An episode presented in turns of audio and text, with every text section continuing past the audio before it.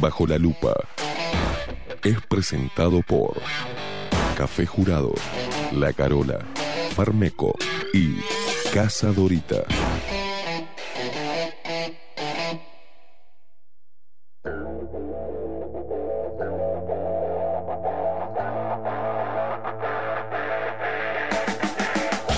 A partir de este momento, momento. Esteban Queimada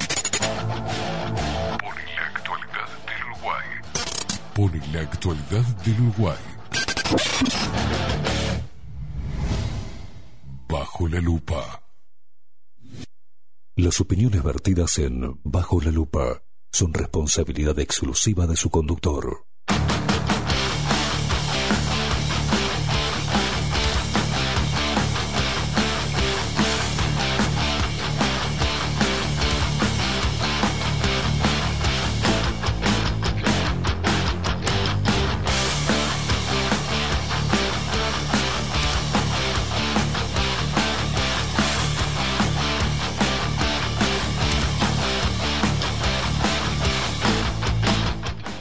Pero muy buenos días, bienvenidos a un nuevo programa de Bajo la Lupa por aquí, por la 30 Radio Nacional.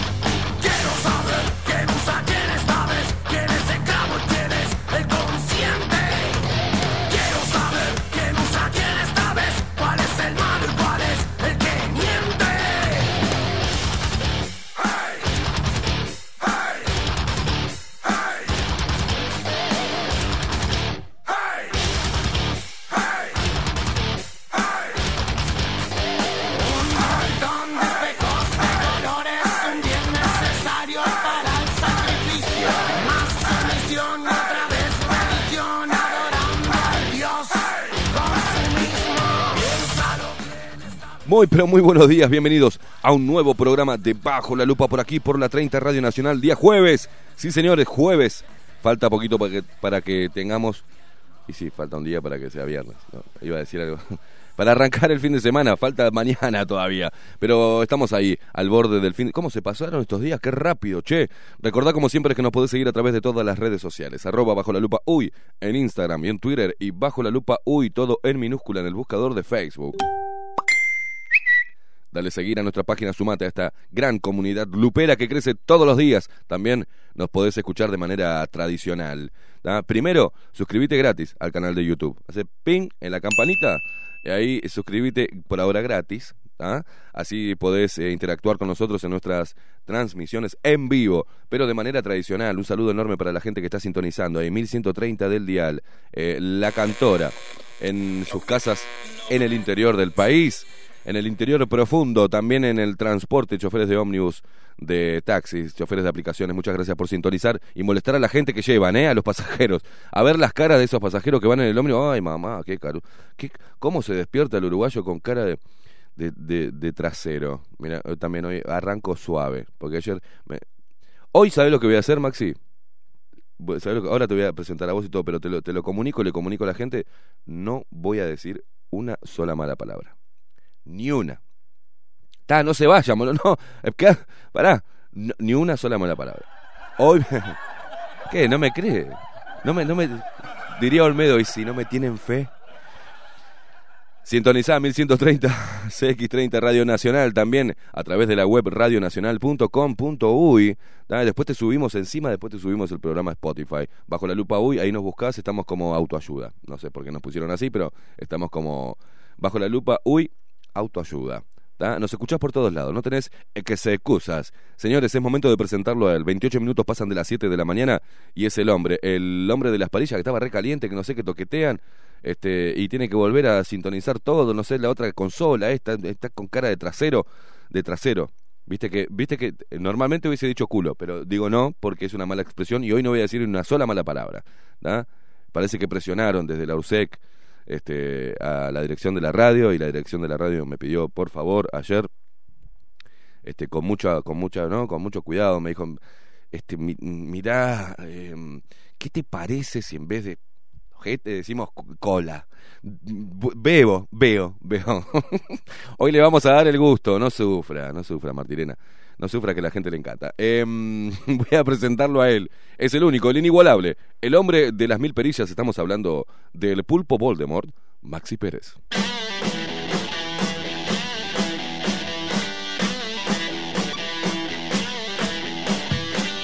Despierta Uruguay con todo el rock de Bajo la Lupa por aquí, por la 30 Radio Nacional.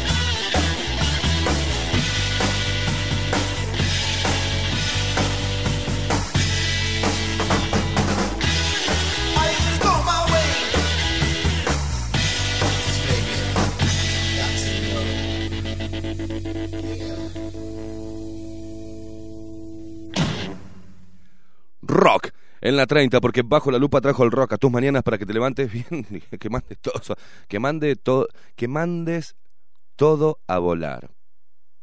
¿Ah? Que patees todo lo que sea dañino en tu vida, ¿tá? Que elimines todo lo que sea nocivo, que muestres personalidad y enfado con la realidad. ¿Eh? ¿Cómo vengo, Maxi? ¿Vengo bien? Vengo bien. Este, para que mm, pongas el pecho a las balas, a los problemas y que salgamos todos juntos de esta situación, esperando casi como la llegada del Mesías, un contenedor con vacunas con la banderita uruguaya, para salir de esta situación penosa que realmente nos ha sumergido, nos ha enterrado. Hemos atravesado eh, momentos eh, de penurias, eh, hemos estado enterrados, enterrados en el barro, ¿no? Con los pies anclados a una realidad que realmente nos golpea de lleno. Así que así arrancamos con esta buena onda este día y damos paso a Maxi Pérez. Maxi Pérez, buenos días. ¿Cómo anda? Buenos días, Quima. ¿Qué tal? ¿Cómo andan? ¿Cómo andan, Luperos? Este, estamos en este día, eh, comenzando día jueves, 25 de febrero. Eh, de manera correcta. Lindo día, ¿eh? Lindo día. Haciendo, haciendo radio de la manera que la gente pide. Claro. Eh, hablando de esta forma, podemos llegar a más audiencia que dice que eh, nos escucharía porque les Exacto. encanta el trabajo, pero la forma hace que se vaya a escuchar otro, otro programa. Sí. Así que hoy vamos a hacer un programa para toda la gente que eh, es fanática de lo políticamente correcto, de la mediocridad y, y quiere que hagamos algo que se viene haciendo hace eh, 60 años. De la misma manera, porque el uruguayo no quiere cambiar, eh, no le, no le interesa romper, romper estereotipos, paradigmas, romper, no le interesa romper nada. Maxi, ¿para qué cambiar? Si así, estamos bárbaros.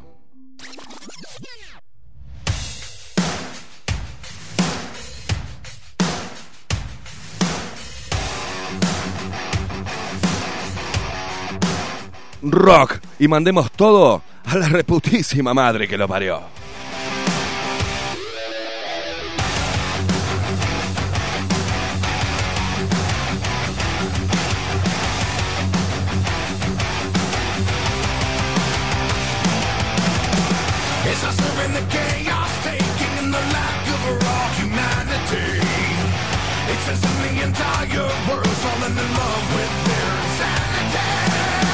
Quiero verte la cabecita, agitamos así, va. Uh.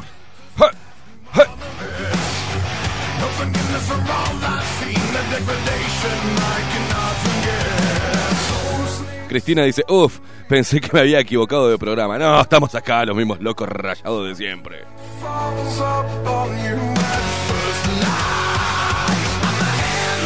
Dice, ¿qué pasó con Bajo la Lupa? ¿Nos cambiaron el conductor? Me confundí de radio. No, estás acá, estás acá, hermano.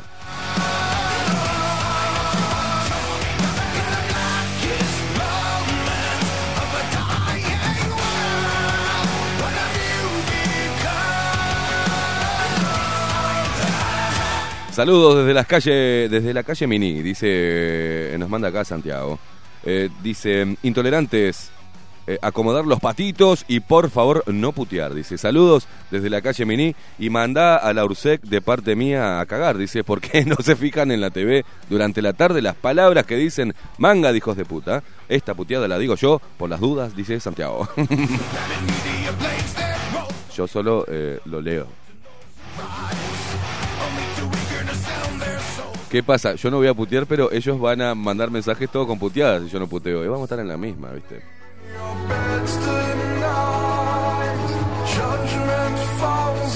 Día Bresana ahí dice, buen día, buenos días Esteban y Maxi arriba, que se puede, fuerza, claro que se puede, Juan también ahí que nos manda, se escucha medio feo, dice, sí, sí, brillante el eh, dolape, dice, tendría que tener un micro bloque, ya lo tiene el micro, Eh, ah, un micro bloque, ah, para hablar de, tipo una columna de Maxi Pérez, bueno, va, eh, lo, estudiamos, ¿cómo no?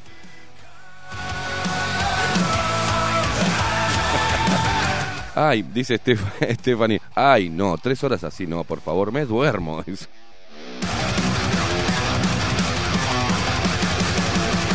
Buen día, negacionistas del micrófono. Dice, no decís nada que nosotros... eh, no decís nada que nosotros no cuando nos pasan cosas, Esteban. Una puteadita de vez en cuando, no pasa nada.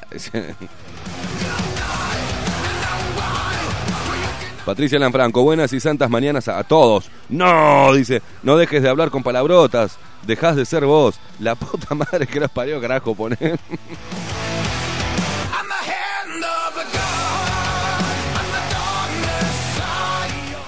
Vos, vos sabés que yo tengo. Lo que pasa es que es una mezcla, ¿no? Y acá hay también. Lo que pasa es que está demonizado el tema de la mala palabra.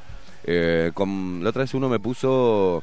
En nuestro país no nos gusta, como si yo fuera argentino, ¿no? Es, el, es mi país también, ignorante, ¿no?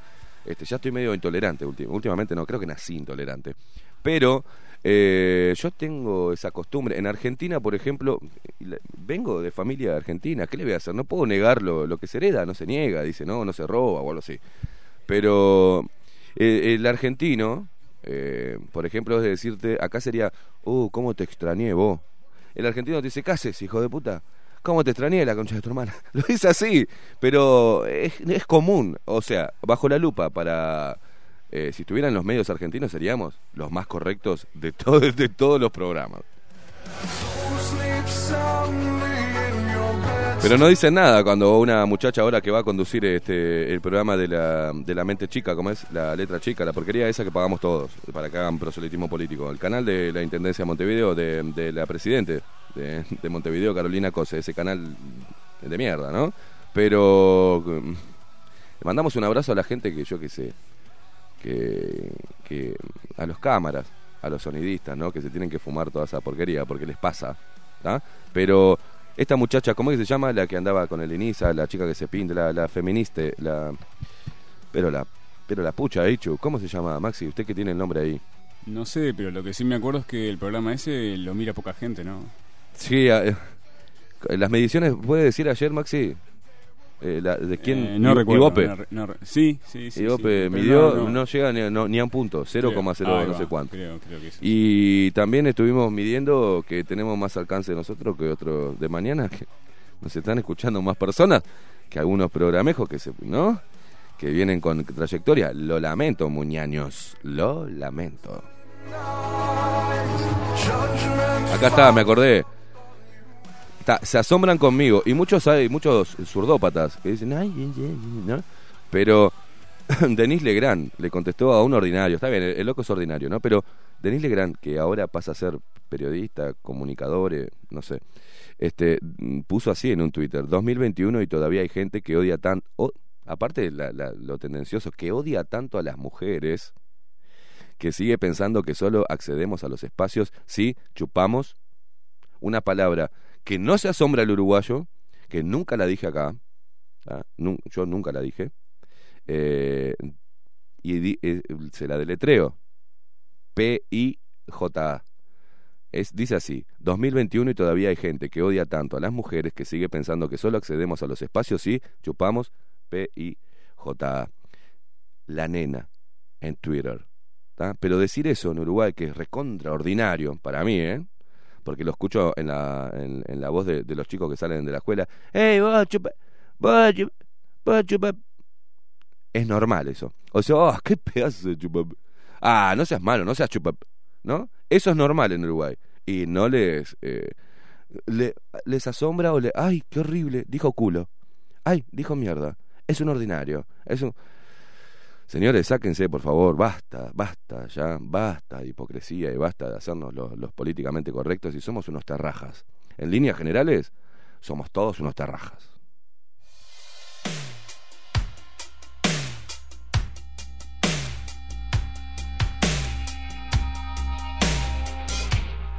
No tienen alma, no sienten empatía.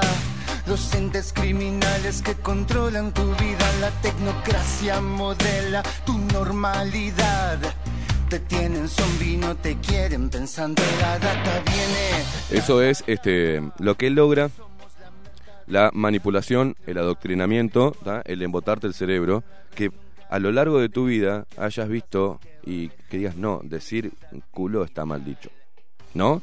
No, es horrible, es deleznable la persona que es boca sucia. Pero eh, vos votás chorros, no te importa.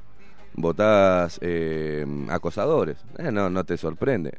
Seguís tomando mate mientras que ves este, eh, violaciones eh, a los derechos humanos, mientras que te afanan guita, mientras que viene eh, ese que habla muy lindo y te dice, hola, ¿qué tal? ¿Cómo le va?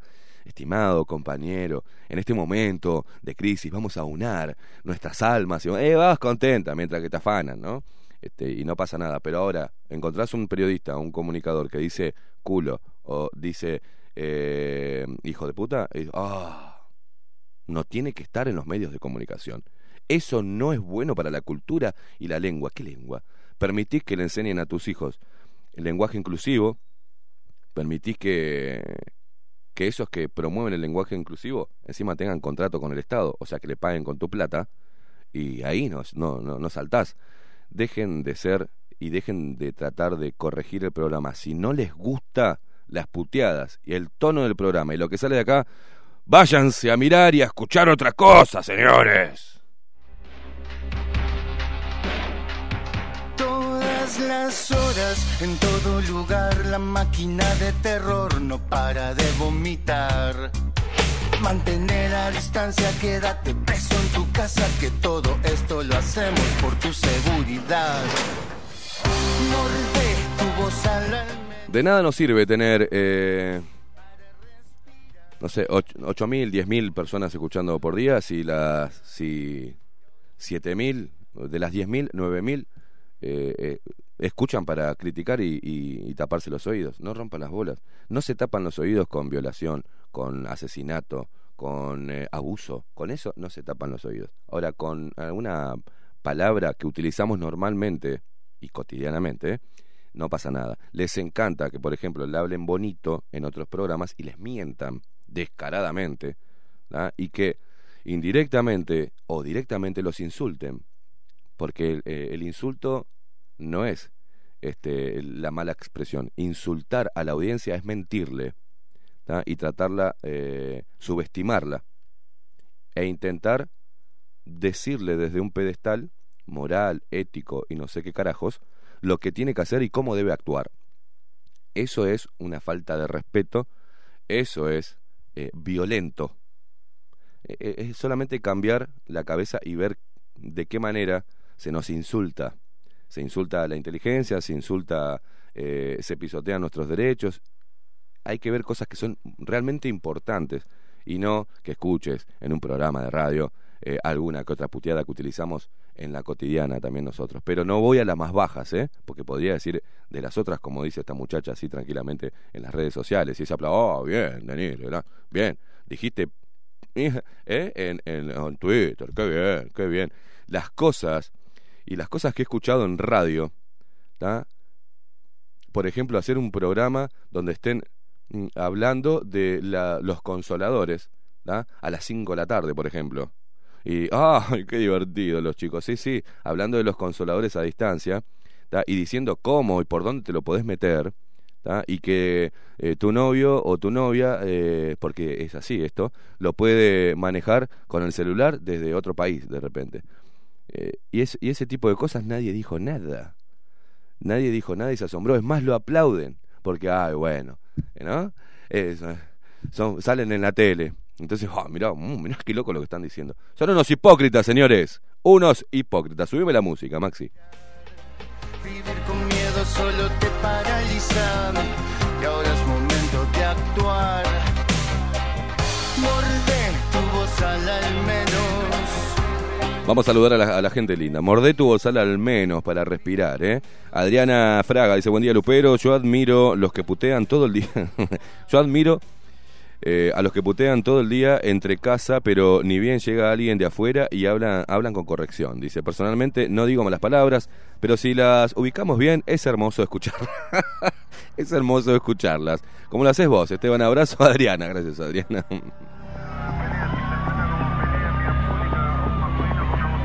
Su agenda es el exterminio. No sé qué me dice. Ah, buen, buen da loco, Awi, voy caminando y escuchándote, pa- eh, tipeando con lo... Y, te quiero decir que no le des más espacio a ese tipo... de- no sé. Soy Enrique de la Ribera, Rocha. Un abrazo, Enrique. No te entendí nada de lo que me quisiste decir. Pará de caminar, agarrar el celu, escribí y después seguí caminando. Porque si lo haces las dos cosas, no te entiendo absolutamente nada. Y ahora es momento de actuar. Morde tu voz al al menos. Eh, Stephanie dice, las mal eh, llamadas palabrotas tienen como todas las palabras orígenes que en muchos casos comenzaron con otro significado y tienen un porqué, dice, son palabras nada más. Insultar es la intención de lo que se dice, eh, mm, no, no que se dice. Ah, Bueno, me están complicando la mañana. ¿eh? ¿Qué les pasa, muchachos, muchaches? Se puede insultar sin malas palabras, exacto, que, lo que venía diciendo. Mi humilde opinión, dice, sigan siendo ustedes, Esteban y Maxi, un abrazo también para Estefani, que está ahí del otro lado. Eh, Iris, mm, Alba dice, ahí está, La hipocresía de la gente que tú hablas lamentable, usted siga adelante, yo estoy con ustedes. Vos, me están haciendo hablar como un indio. Escriban correctamente, señores. Me, hace- me hacen transpirar, boludo. Me empiezo a calentar, me empiezo a calentar porque ni una puta coma, nada, ¿eh? digital. Morde tu voz al menos para respirar. Dice acá Anita, buen día, Luperos. Putear es una terapia alternativa para no agarrar una met... Bueno, bueno, para no agarrar una metralleta y matar a todos, a todos los boludos. Anita de Playa Pascual. Qué tolerante. Buen día, Esteban, que se dejen de joder con las palabrotas. Dice, aguante... aguante, pará, pará. Aguante AFE, la Dinama y la puta que los parió. Saludos desde Piriápolis. por tu seguridad. Oh, la cantidad de... Hoy, ¿qué les pasa? Están tipeando como, como el culo, están, están como locos, me están poniendo cualquier cosa, ¿eh? Mm, eh, Y ahora es momento de actuar. ¿Cómo se llama la canción de fondo? Pavo y J La Rosa. Hoy, hoy, voy, a, hablar de eso. Eh, no te enojes. Este, le voy a tirar una consigna ahora. Eh, Pavo y J La Rosa. Así figura. ¿No? Hoy voy a tirar. ¿Cómo se llama la canción de fondo? Bueno, eh, Data, de Juan Casanova y Baimaca, ¿no? Eso por un lado. Pero, a ver. Salgamos de las puteadas. Dejemos de ponernos así tan, tan histéricos y reámonos un poco. Pero. ¿Ven bien? Vos, Maxi, también te pregunto. Que tengan perfiles y que tengan que necesariamente salir con la foto de su pareja, como diciendo, estoy en pareja, en sus perfiles de sus redes sociales, en todos. Que tengan la foteli del chuponcito con la pareja o del abrazo, o que en, en- muchos casos sean compartidos. A mí me ha pasado que si no te escribo, este, me sale Alberto y Juana. Ta, y te dice, hola Esteban, ¿qué tal? Le digo, hola, ¿qué tal? No sé, estimado o estimada. No, no, no, en este caso soy yo que estoy utilizando el Facebook. Dale. O sea que los dos tienen que verse las conversaciones que tienen con todos, se van a ver, porque los dos tienen acceso y la misma clave.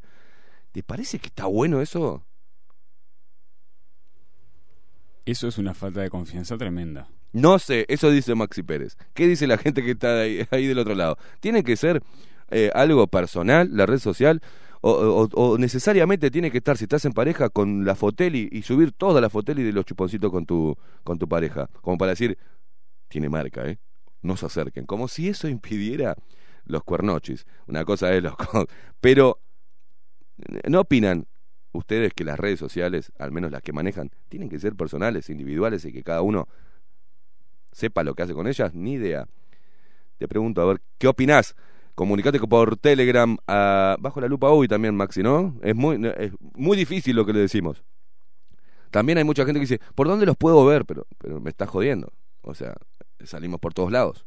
Menos en televisión, este por ahora, pero salimos en todos lados. Salimos en radio, salimos en, en nuestro canal de YouTube, también te- salimos en este, tenemos el, Spotify, este Facebook y la, la puta madre, por todos lados. Bueno, ¿qué opinan sobre las redes sociales compartidas? Así nomás, lo pregunto antes de meternos en eh, dentro de un ratito en la información, en todo. Hoy viene Aldo Matsukeli con su columna Extramuros. Linda columna, linda columna para seguir eh, abriendo cabezas. Señores, subime la música y a ver qué responde esta gente que está ahí del otro lado.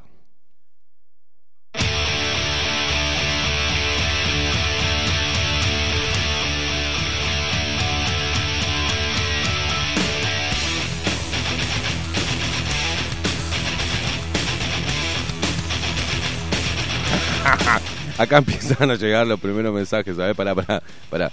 Eh, dice, mm, ¿quién nos dice? Alejo. Dice, esos son obsesivos compulsivos paranoicos de las cornamentas. Dice, o sea, cornudos en potencia. No está el francés. Si la caterva no está encendido. Bernardo Aguirre dice, ¿redes sociales compartidas? Ja, ja, ja, ni en pedo. Dice.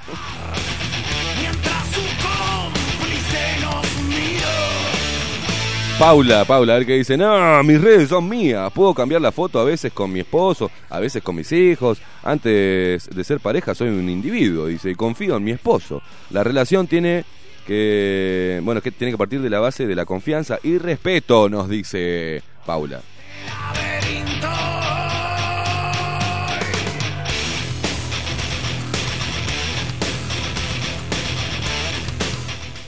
Eh, en eso tenés razón, dice y ya empezaron, paren de putear con los mensajes. Ya les encantó para desbocarse con los dedos. Es una cosa loca. Dice, en eso tenés razón, dice. La, puta madre, dice. A mí me rompen los huevos porque no pongo fotos juntos en la, comuni- eh, en la comunicación instantánea. Dice, las bolas eso, es mío. Y la tuya es tuya, dice.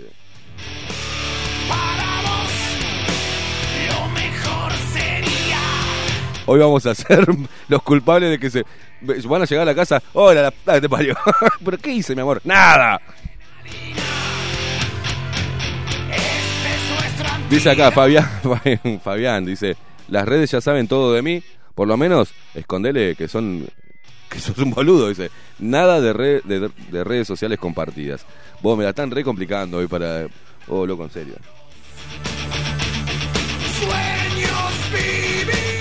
Sebastián. Sebastián. ¿Qué Sebastián? No, porque le dijeron, lo llaman Sebastián. acá Ah, sí, hay gente boluda que me dice Sebastián, sí. Es Esteban, sí. Igual fue algo de toda la vida, Maxi, eso. Eh, era chico, ¿viste la cara de Garfield con los ojos a media asta? Bueno, así los miraba. Exacto, esa cara, Maxi. Qué bien que le sale la cara de Garfield. ¿Viste que uno termina... O el personaje ese de, de MTV que era Daria, ¿te acuerdas? La chica con los lentes que era como diciendo imbécil. Porque decía, ¿cómo te llamas? Esteban, le decía yo, mucho gusto. A los dos segundos, se va, se va, se va. No, Esteban, eh, retardado, Esteban. Eh, al otro día, se va, se va. me confundieron toda la vida. Como por ejemplo Esteban Quito, ¿no? Esteban, Armando Esteban Quito. La misma estupidez a lo largo de los 41 años de mi vida. Dice acá, Mabel Trillo, está, eh, es una intolerante Mabel. ¿Cómo habla Mabel? Mamá, ¿qué tiene? Jo. Eh, la red social es personal, dice, falta de identidad y confianza. Con perfil compartido o no, los cuernos te los ponen igual, dice. Abrís otra cuenta con nombre X y listo. Ni compartir contraseñas, menos privado, dice. Mabel, Mabel. Yo creo que cada pareja puede eh, consignar sus formas, pero la verdad es que si lo hacen por las dudas de no ser cornudos, a mal puerto van por agua.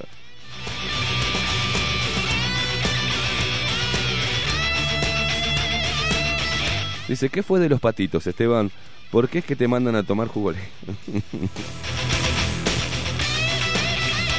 Un abrazo para Marty Rock. ¿eh? Dice, mm, redes compartidas es una forma de controlar. No está bien. Deben ser personales, dicen.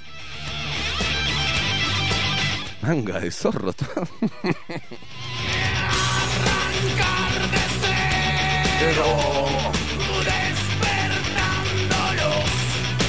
Ah, mirá vos, acá nos manda, se sintió tocado, este Pavo y J la Rosa. Este, hola Esteban, en mi caso es porque quiero salir del sistema y no quiero comprar otro celular. Prefiero gastar en otra cosa. Dice, somos uruguayos intentando ser autosustentables, autosuficientes y permacultural en Río de Janeiro. Un abrazo, un abrazo. Bueno, está, está bien, cada cual tiene su... ¿eh? Nati Ferreira, otra que mira, otra que vaya a saber la... Ni en pedo, me gusta la libertad. Dice, para mí es una falta de confianza. Y mientras tanto mira fotos de modelos en cuero.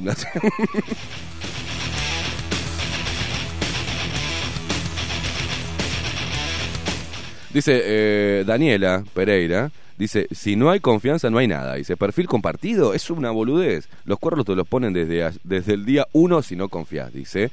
Es como un vaticinio. Nunca había visto defender, defender algo de la manera tan aguerrida como lo están haciendo, como su propia red social, ¿no?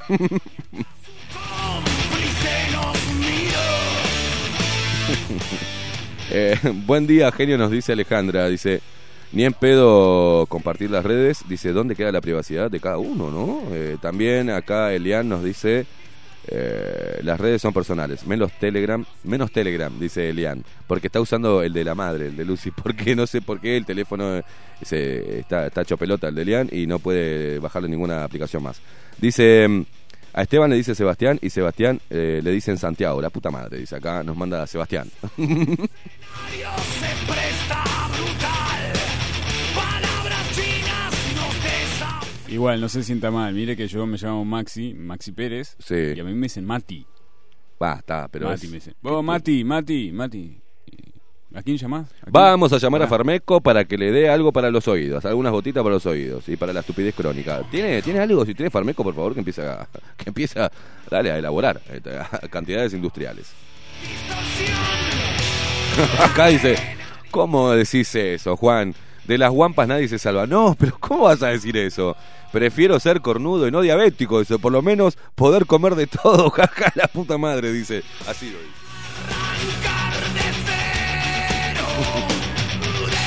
Qué terrible, qué terrible. Adriana eh, dice, bien, ni el celu nos tocamos, dice. pará, pará, pará, pará, pará, Adriana. Buen, dice así, yo voy a leer lo que me está costando hoy poder leer fluido. No es que estoy trancado soy tartamudo, como me dicen algunos. Tartamudo no, boludo, que estoy tratando de leer como escribe la gente. Dice, buen, ni el celu nos tocamos.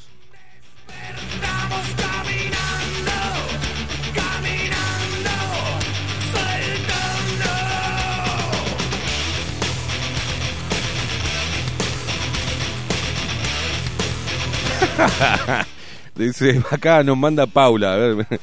Eh, mm, para, para, para, para, que tiene, no, eh, bueno, no, mis redes son mías, decía, pero dice, la relación tiene que partir de la base de la confianza y respeto. Mi hermano compartía las redes con la novia, e igualmente lo cagó a guapazo. Yo me llamo Paula y me dicen Paola. Otra más que tiene problema con el nombre.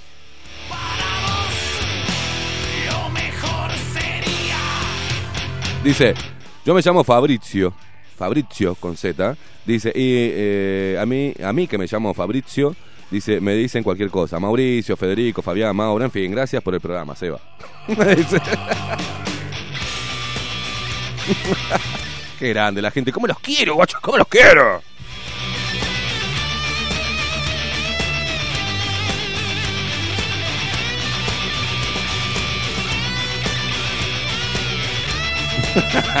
Dice, este eh, naranja es un capo. ¿Es un capo o una capa? No sé, porque es naranja con la foto de con un dibujito, ¿no? Eh, tu nombre también, eh, ta- ta- ta- estaría bueno. Dice, hablando de malas palabras, ¿qué hay del cambio de significado peyorativo? Cuando yo era chico, dice, el refresco se tomaba con pajita. Pero hoy tenés que decir sorbito o popote, porque pajita ahora parece que suena feo. Con ese criterio hay que eliminar tararira, butifarra, chorizo, morcilla, choto, tripa gorda, nutria y un largo, etcétera. Dice, ahora lo de las redes, si mi pareja quisiera espiar mi red social, me divorcio.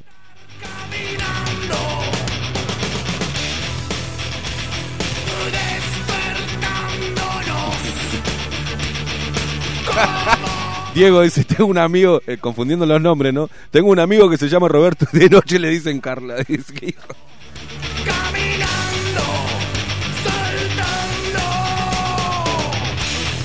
Si las redes sociales nos manda acá Fernando, si las redes sociales, no sé, Diego, Diego me mató con el de Carla, Eh, si las redes sociales personales son personales, cada uno es libre de hacer lo que quiera con ellas y si quiere compartirlo con la pareja está en todo su derecho.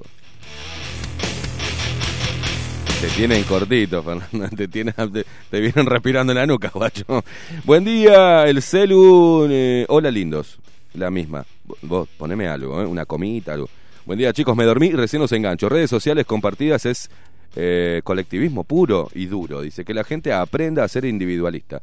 Ni que fueran todos estatistas que les gusta que los controlen, dice.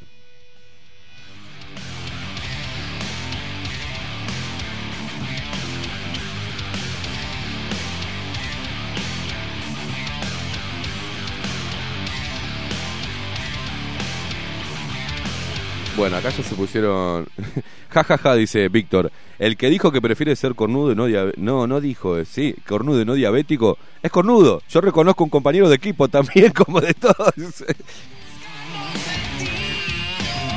Qué grandes que son, qué grandes. oh, ¿Cómo, ¿Cómo alegran la mañana? La gente que está del otro lado está mandando mensajes como loco. Bueno, basta de joda. Basta de joda.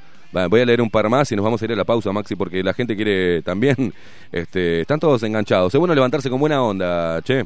Con alguna puteadita y sí, pero de una forma simpática, no, es este, no es, con maldad, che. Es, decir, qué día, qué día, loco, qué día hermoso, la puta madre.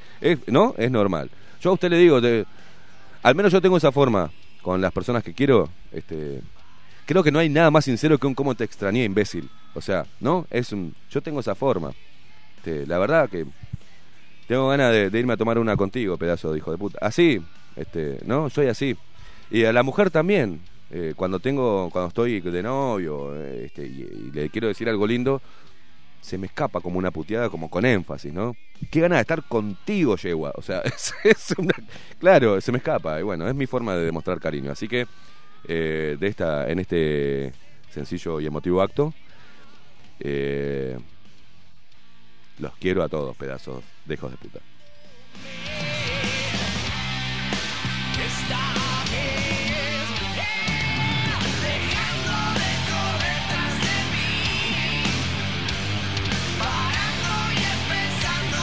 ¿Cómo genera debate el tema de que nadie me mire mis redes sociales? ¿Qué hacen con las redes sociales, zorrillos?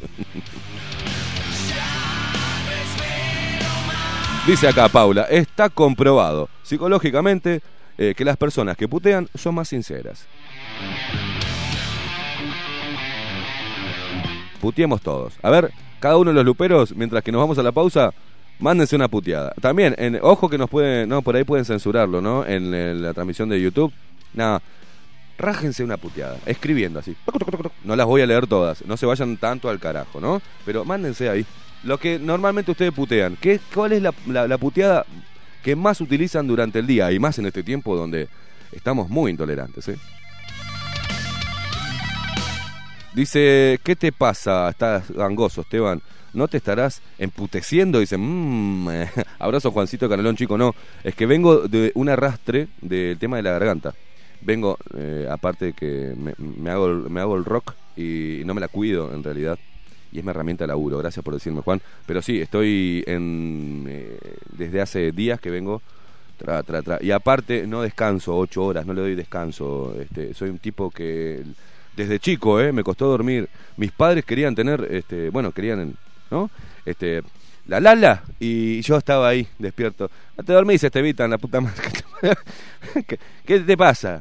"No, Nada, papá, nada. ¿Dormiste, guacho? ¿Dormiste? Yo no me quería dormir. Me costaba horrible. Eh, Me pusieron de mañana en la escuela para que me acostara temprano y yo me acostaba. me mandaban a dormir a las 9, ¿está? En invierno, y yo estaba así. Con los ojos duros como dos de oro, pensando y siempre fui de pe- pensar, pensar, pensaba, me imaginaba cosas, me imaginaba volando, era re pelotudo, ¿viste? Pero la imaginación se me iba. Y, y bueno, después me costaba más dormir cuando entré en la, en la adolescencia, po- bueno, el tema de la masturbación, esas cosas, pero bueno, este, mm, claro, siempre me costó. Y después trabajé también mucho en- de día y de noche, o cortado, en, dos laburos. Laburé de noche mucho tiempo, se me dio vuelta todo el reloj biológico y la, y la mar en coche. Entonces, salgo de acá con un sueño terrible, porque dormí cuatro horas. Y son las 12 o la una y sigo despierto, y son las 2 de la mañana y sigo despierto. Y me cuesta horrible dormirme. Así que. Y aparte tuve que adaptarme, porque ¿se acuerda Maxi Pérez que estábamos de noche antes? La pasaba genial ahí. Pero ahora despertar, eh, despertar con ustedes a las 7, durmiendo 3, 4 horas diarias, porque no hay forma. Mirá que he tomado hasta pastillas para, para dormir y no, no puedo, loco. Me fascina la noche. ¿Cómo te gusta la noche? Pero me encanta cuando, me encanta cuando todo calla. Cuando me siento que el mundo es mío. No, no, no sé qué me pasa. Me, me desvelo, loco, me desvelo. Ay, Maxi, ¿sabes qué? Mándame la pausa. Porque a la vuelta vamos a ir a los titulares. Vamos a empezar con la información. Ahora ya están todos despiertos, todos con buena onda, todos puteando, alegres. Van en el transporte ahí que nos manda, que nos van escuchando, nos están escuchando de canuto, están entrando a laburar, están llegando tarde, seis minutos, están marcando y perdiendo el presentismo. Bueno, manéjense. Pero gracias por estar ahí del otro lado. Vamos a arrancar y arrancamos con toda la buena onda de la mañana en CX30 Radio Nacional. Acompañanos hasta las 10 de la mañana haciendo esto que nos fascina.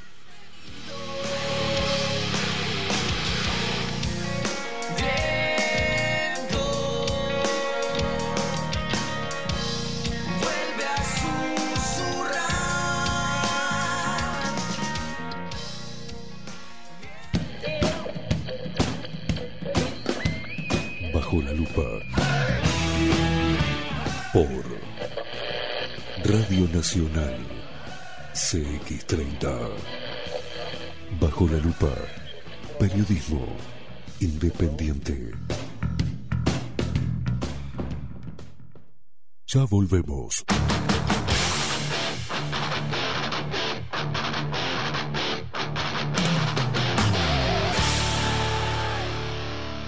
Bajo la lupa. En Homeopatía Farmeco, Farmacia Ecológica del Uruguay, nos dedicamos exclusivamente a la elaboración de productos naturales con los más altos estándares de calidad y seguridad. Homeopatía, terapias florales, fitomedicamentos, fórmulas magistrales, cosmética natural y alimentos naturales. Estamos en nuestras dos casas, Constituyente 1735 y en Zabala 1377. Teléfono 2 403 2341, WhatsApp 095 85 4532. En la web www.farmeco.com.uy. Enviamos a todo el país. Café Jurado, directamente desde la planta hasta su propia taza, siempre garantizando la mejor calidad. Café Jurado, su cuerpo, su intenso sabor y su aroma hacen de nuestro café un placer único. Desde 1912, pasión por el café. La Carola. 13 años haciendo las mejores paellas y tortillas españolas de Montevideo. Sus chefs, Marcos y Carola, no solo ofrecen las mejores paellas, sino que también tienen las mejores pavlovas de la ciudad. Cuentan con un jardín exclusivo para tapeos, degustaciones de vinos y reuniones familiares. También ofrecen un menú express con opción de pasta y jugos naturales. De martes a viernes a partir de las 20 horas, sábados y domingos, también al mediodía. Instagram, La Carola Tapas. Gonzalo Ramírez 2225, esquina Juan Polié. Reserva tu lugar 099 24 20 72. La Carola, el clásico de la ciudad. ¿Y si busco timbres notariales? Salón Libertad. ¿Y si busco juguetes? Salón Libertad. ¿Y si busco... No busques más. Salón Libertad. Tiene todo lo que te puedas imaginar. El salón más completo del centro. Agencia oficial de timbres notariales, profesionales y judiciales. ¿Y si busco fotocopias? También en Salón Libertad. Paraguay 1344. Teléfono 2900 3833. ¿Y si busco golosinas? ¿Y si busco refrescos? ¿Y si busco alfajores? También. Salón Libertad 2900 3833. Mercado de Carnes La Vaquilla. Ofrece a sus clientes los mejores cortes y la mejor atención. Ventas por mayor y menor. Descuentos especiales a colegios y caterings. Envíos sin cargo. Teléfono 2-208-9877. Horarios de lunes a sábados de 7 a 13.30, de 17 a 20 horas. Domingos de 8 a 13 horas. El tierno sabor de nuestras mejores carnes a su mesa. Mercado de Carnes La Vaquilla. Avenida San Martín, 2555. Teléfono 2-208-9877. Envíos sin cargo. Hola, ¿cómo estás? Mi nombre es Maru Ramírez. Soy locutora profesional desde hace 26 años. Cuando me preguntan, ¿cualquier persona se puede dedicar a la locución? Mi respuesta es bien sencilla. El 20% es la voz y el 80% es lo que vos haces con ella. En los workshops que doy de locución comercial, descubriremos no solo si quieres ser parte de este mundo, sino también cómo trabajar de tu voz, cómo organizarte, cómo ejercitar tu voz para una mejor dicción, modulación y respiración. No, no importa que no tengas conocimiento de locución. Lo que importa son las ganas de aprender y descubrir un mundo nuevo que te pueda ayudar a conocer tu voz y una nueva forma laboral. Te espero. Dale, comunicate por WhatsApp al 095-062-082 o por Instagram, arroba marulocutora. Casa Dorita.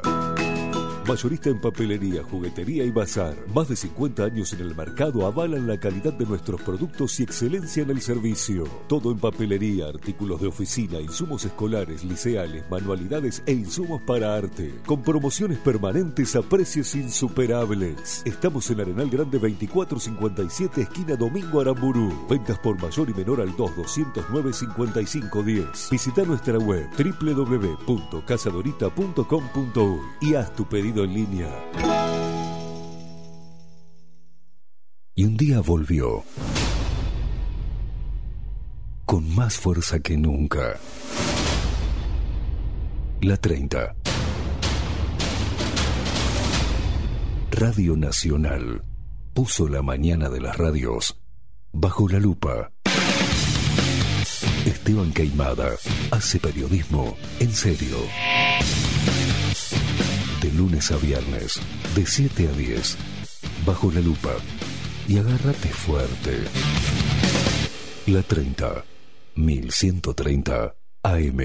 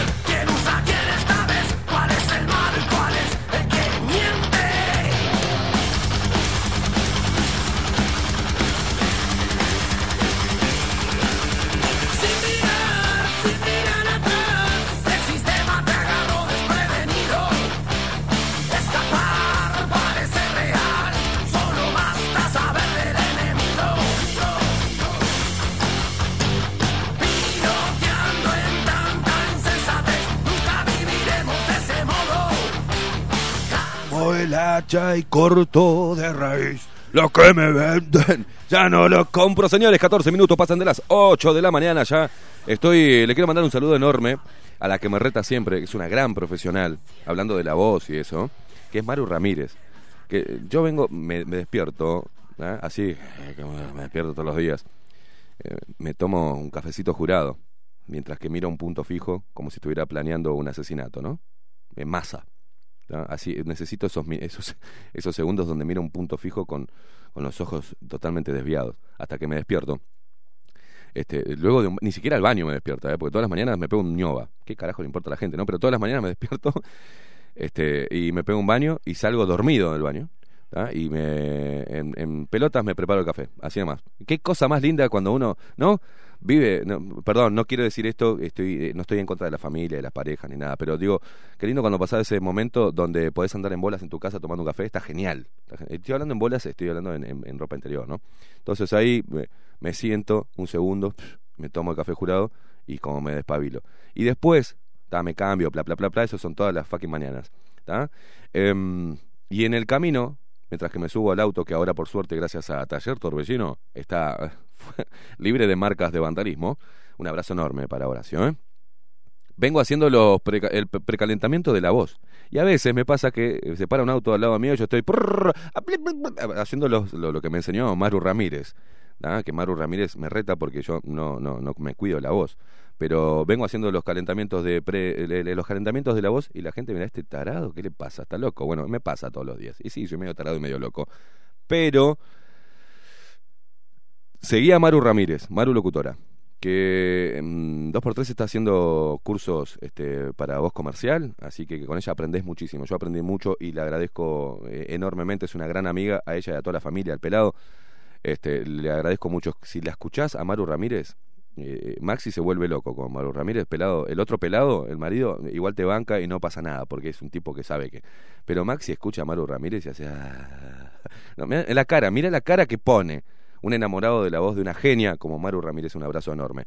Y mm, eh, menos mal que sigo los consejos de ella, porque si no, estaría hablando tipo Mario Pergolini. Hola, boludo", estaría hecho pedazos. Y también porque fumo y porque no me cuido, señores. Eso es lo que a veces tengo la voz bien y otras veces mal. Pero por suerte, lo que también me salva es tomar algo rico y calentito.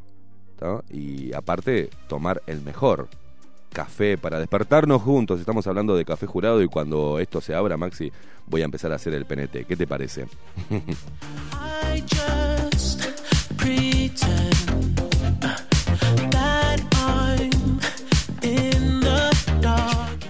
Café Jurado, las cápsulas de café jurado han sido elaboradas cuidadosamente para que el agua fluya a través de ellas, extrayendo toda la esencia de nuestro café, su cuerpo, su intenso sabor y su aroma único. Compartí todos tus momentos con las cápsulas y el grano molido de café jurado desde la planta a la taza, asegurando la mejor calidad. Pedilo al 093 554 715 093 554 715. Un abrazo para Bernardo y Paola porque también como nosotros y como Café Jurado tenemos pasión. ¿Por qué es eso? Tomar Café Jurado y Café Jurado es pasión por el café.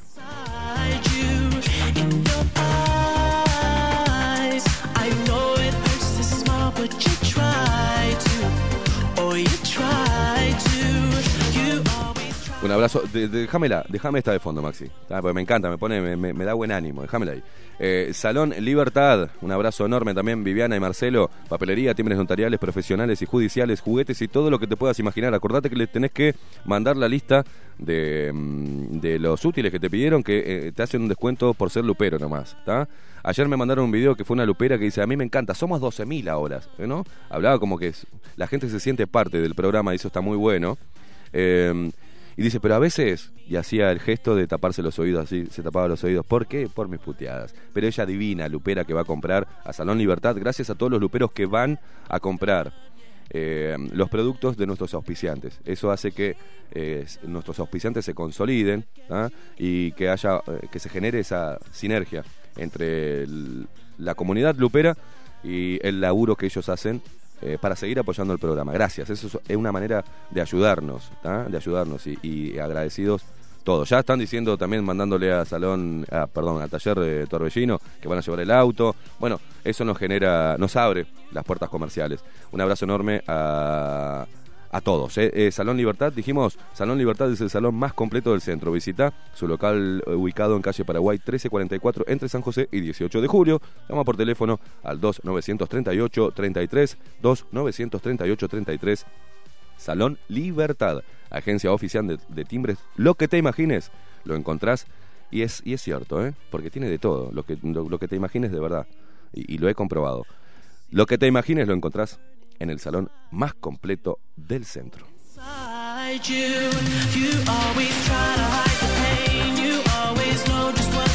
No, señores, no me voy a ir. Dice acá, andate y hacerte una, ¿no? una sesión este, con Aquistapache. No, ni pero no, no soy de eso.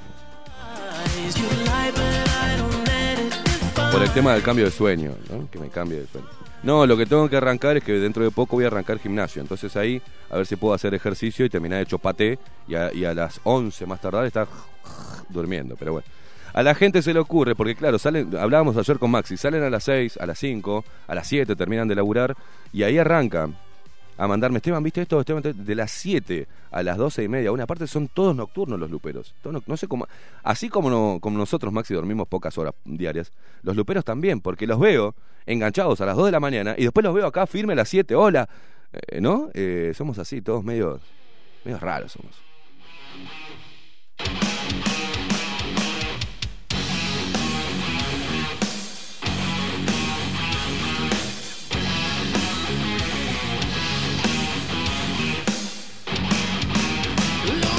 Un saludo enorme para la gente de La Carola, Maxi. Este, no sé si, me pego una vueltita hoy o mañana, ¿eh? Me doy una vuelta por... No, hoy, eh, hoy capaz que me doy una vueltita por La Carola. 13 años haciendo las mejores paellas y tortillas españolas de Montevideo. Ubicado en Gonzalo Ramírez 2225, esquina Juan Polier, frente al castillo del Parque Rodó. Te esperamos de martes a viernes a partir de las 20 horas. Sábados y domingos también, al mediodía, los domingos, es un clásico visitar la feria y almorzar en La Carola, que también te ofrece un menú express promocional con opción de pasta y jugos naturales. Seguí a La Carola por Instagram, arroba La Carola Tapas.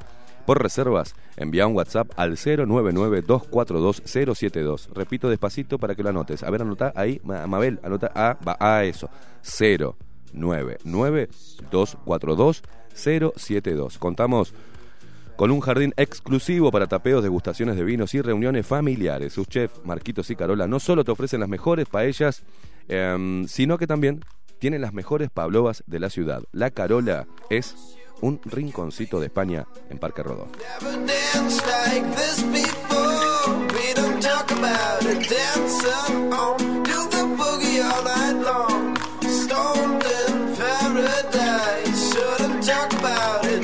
Ayer vino una señora, no me, puedo acordar el nombre, no me puedo acordar el nombre ahora, que vino hasta la radio buscando una taza de Bajo la Lupa. No vendemos acá, la, la- no tenemos estoqueados la- las tacitas de Bajo la Lupa. De eso se encarga, ¿saben quién? Se encarga Cervetti Publicidad. Cervetti Publicidad arroba gmail.com. Cartelería, gigantografías, impresión en lonas y vinilos, soportes publicitarios, serigrafía, indumentaria, bordados, estampados, todo lo conseguís en Cervetti Publicidad. Contactalo al 095, anotá ahí, Mabel también, ¿eh? 095 786 080. Repito, 095 786 080.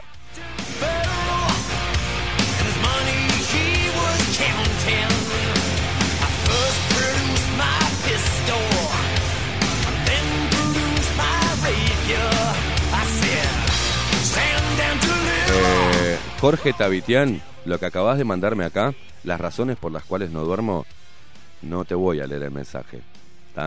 Pero no le pasaste ni cerquita.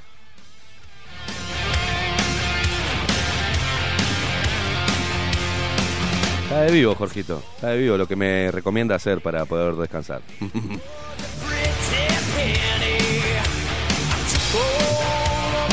Alejandra dice, los luperos somos todos trastornados. puede ser, de alguna manera puede ser.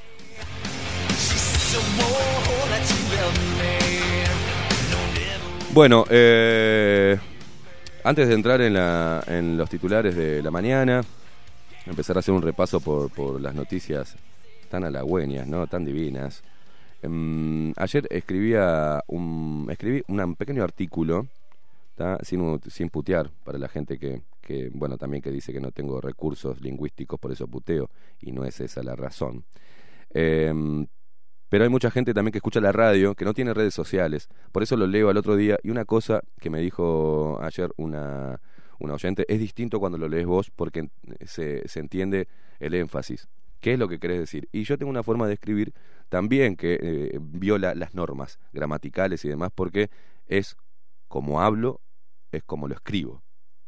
Y posiblemente, sí, si se ponen a escudriñar ahí en, una, en, la forma, en esto, en aquello, bueno, se van a encontrar, porque no soy un escritor, este, y es más, me gusta violar todas las, la- las normas a veces. eh, en cuanto a la, la escritura, como poner una mayúscula donde no va, pero quiero hacer, es porque es como lo hablo. Pero ayer escribí, y esto el, al que le quepa el sallo que se lo ponga, pero el título es Periodismo Servil Uruguayo. El periodismo como tal debe funcionar como órgano contralor del poder, intermediario entre el acontecer del país y sus habitantes, herramienta fundamental para cuidar la democracia. La información fidedigna es poder. El tema es a quién se lo entrega la mayoría de los periodistas y medios de comunicación uruguayos. El periodismo y la información en nuestro país trabajan para los que le proporcionan dinero. Es decir, el Estado y las corporaciones. El Estado a través de los gobiernos compra propaganda política. Las corporaciones alquilan los servicios de los medios de comunicación para alimentar la confusión, la incertidumbre, el miedo y con él obtener dominio y más poder. Es un círculo vicioso que alimenta un relato y manipula la publicidad disfrazada de información. Las multinacionales y grandes empresas locales financian campañas políticas y pautan en los medios serviles y de mayor alcance. Por su parte, las corporaciones y grupos de poder se benefician con los negocios del Estado. Es decir, cuando un sector político alcanza el gobierno, pone el dinero del pueblo arrebatado en forma de impuesto a disposición de quienes financiaron su camino al poder. Siendo conscientes de esto, los referentes periodísticos y comunicadores de medio pelo, sumado a los lectores de teleprompter y programas separadores cargados de ideología berreta globalista, ofrecen al pueblo un hegemónico discurso genuflexo y obsecuente a cualquier interés, menos al de las personas que están del otro lado de la caja boba y la radio. Grandes tertulias de viejos decrépitos con diplomas, expertos en lamidas y perfumados con establishment número 5, mofándose de la divergencia y demonizando a los disidentes. Financiadas elucubraciones de escocés y cuernos relucientes, filosofetas de lenguas curtidas de veneno y pomada de botas. Ad hominem, mugre, mediocridad, bar, polémicas actuadas y café. A esos parásitos le dan inmunidad lingüística para seguir lubricando con su saliva los pistones del motor de la idiotez. El dinero cae como lluvia de mordazas, comprando voluntades, creando un gremio de prostitutas con micrófono y cámara, distorsionando la realidad y tapando con su manto verde y putrefacto toda la corrupción y mentira que canalizan a través de las desdibujadas facciones políticas. Aumentando y reforzando el relato conveniente, a fuerza de demagogia, hipocresía, censura e implantación de nuevos conceptos para seguir moldeando y reformando lo políticamente correcto. Canales de televisión, radios, revistas, semanarios, diarios, redes sociales, todos bajo un mismo dueño, la mentira y sus soldados, corruptos contumaces y proyectos corruptibles, la educación, la cultura y la justicia arrodilladas frente al patrón globalista. Como nunca antes en la historia, todos los partidos políticos, empresarios, medios de comunicación, sindicatos, las sucias ONG, el Vaticano, los organismos internacionales y los nacionales, la gente, el gato, el perro y los pájaros están de acuerdo en algo. La pandemia. Códigos deontológicos, juramentos hipocráticos y otros juramentos, la constitución, las normas, las leyes, la ética, el profesionalismo, el sentido común, el cuerpo, la moral, el cerebro y con él las ideas, los proyectos y los sueños, todos violados ante la mirada displicente de los ojos del mundo.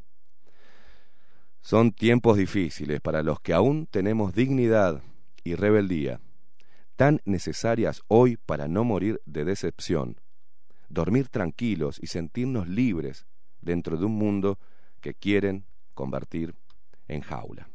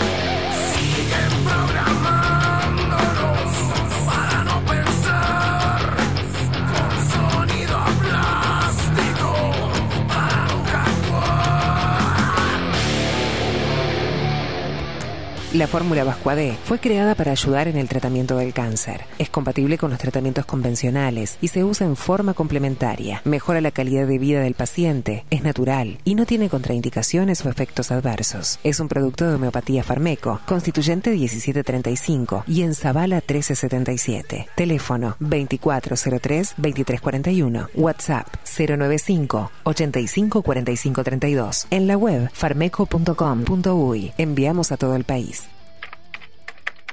Los titulares de los principales portales de noticias. Bajo la lupa.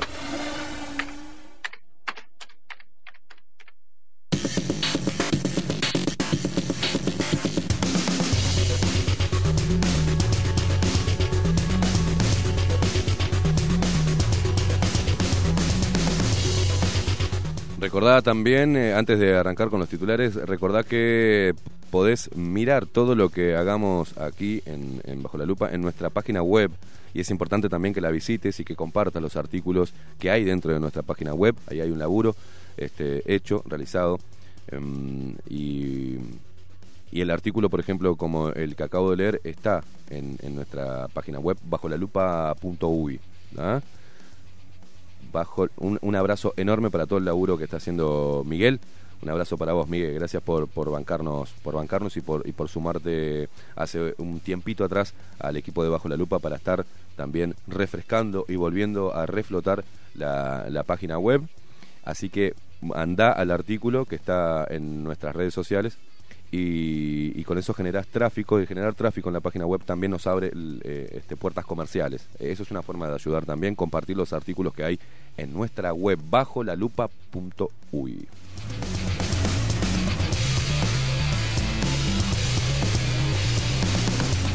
Bueno, eh, Diario El Observador eh, titula Fiscal eh, pidió desarchivo de la causa que indagó a jerarca del Mides por familias articuladas.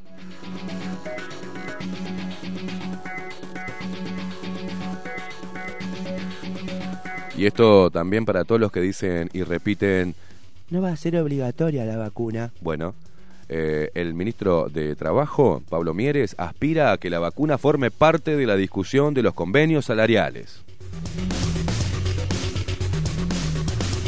Haciéndole los mandados ¿eh? a, los laboratorios, Pablo Mieres. Nunca hizo nada bueno por el país. Nunca hizo nada. Llegó ahí, no sé, con, lo votó eh, tres familiares este, y dos amigos. Y está ahí como ministro de, Trabajo. Y después el otro que le sigue, un ex periodista, devenido un político, que está a cargo de los medios de comunicación públicos. Y ahí vamos, y ahí vamos, metiendo gente eh, a hacer ideología política. Recordemos que ponen a un Sotelo que dijo que en su partido estaba la verdadera izquierda.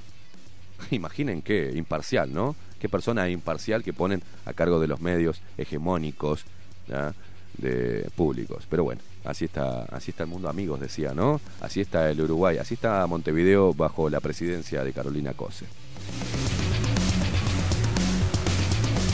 ¿Por qué lo digo? Porque si hacen como un ping-pong y hacen como un puente entre TV Ciudad, que maneja mucha guita, y eh, Canal 5 ahora, ¿eh?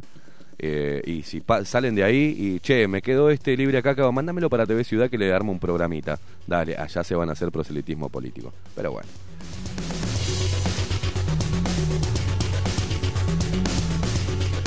Después me dicen, Esteban, no te calientes.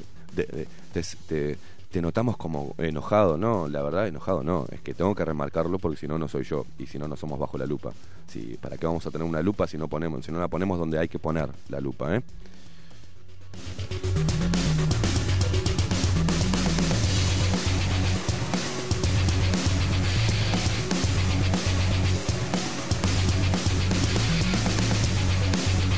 La violencia familiar causa el 49% de los ingresos al INAU.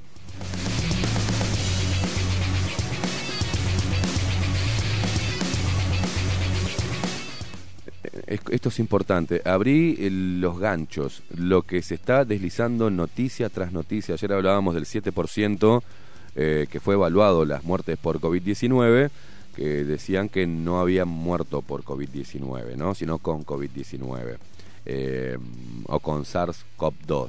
¿tá? No enfermos, habían muerto ¿no? de, de- de de otra cosa. Pero acá, otro artículo del país, del jueves 25 de febrero a las 4 de la mañana, subieron casi la mitad de los fallecidos por COVID-19 tenía hipertensión y uno de cada cinco era obeso.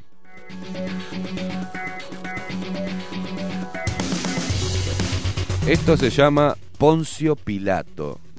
Poncio Pilato, el que to- todos conocemos, ¿no? Poncio Pilato, bueno, para los que no conocen, es una gran lavada de manos.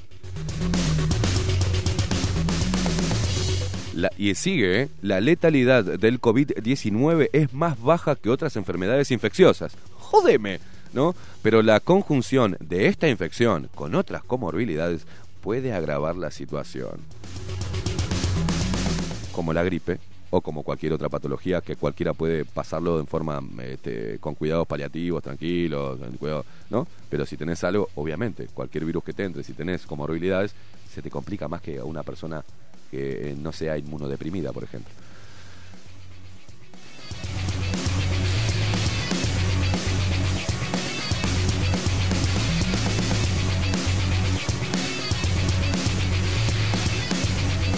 Ahora, son las noticias que vamos a desarrollar para que entiendas, eh, ustedes que están ahí del otro lado, que entiendan eh, cómo se va eh, deshilachando la mentira. De a poquito, no te la van a hacer, no van a sacar un titular fuera eh, eh, cifras este, manipuladas, no, no, no, te van a ir de a poquito, ¿viste? Entonces vos vas como asimilando de a poquito que bueno, puede ser que Queimada tenía razón, puede ser que Giuto tenía razón, puede ser que Federico Lech tenía razón, puede ser que estos este, enemigos públicos tengan razón.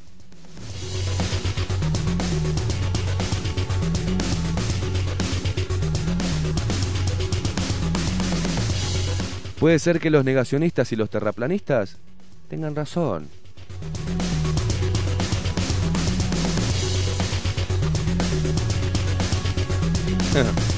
Gobierno defiende su gestión ante los cuestionamientos de la oposición. Esto es, eh, estamos dando los titulares del de, diario El País.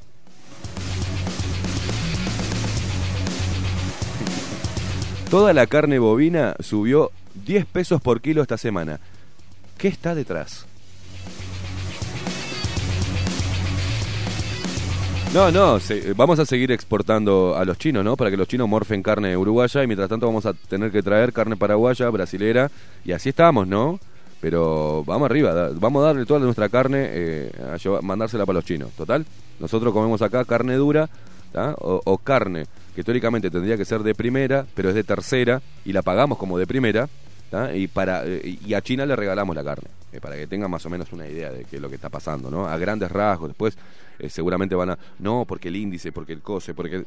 más menos, la realidad es que nuestra carne se la están, la están sacando del país, o sea, la están exportando a precio, se están bajando la chabomba para poder exportar, eso ha salvado de alguna manera este parate también para, para eh, el sector, pero por ejemplo, se traen pollos de otro lado, eh, comemos pollo, nosotros comemos pollo de otro país, comemos eh, carne paraguaya, brasilera o argentina, siendo un país ganadero, ¿no?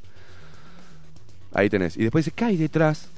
¿Qué hay detrás de la suba de carne? Y sí, que lo, la bajada de bombacha que hacen, la pagamos nosotros, el, ¿no? El que va a comprar, el que quiera hacerse un asadito el fin de semana.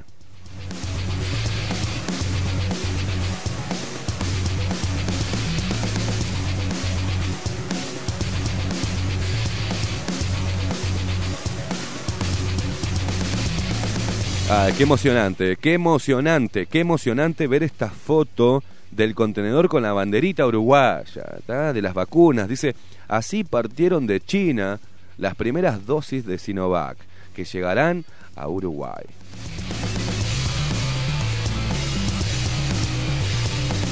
Es para la gente de categoría B, ¿no?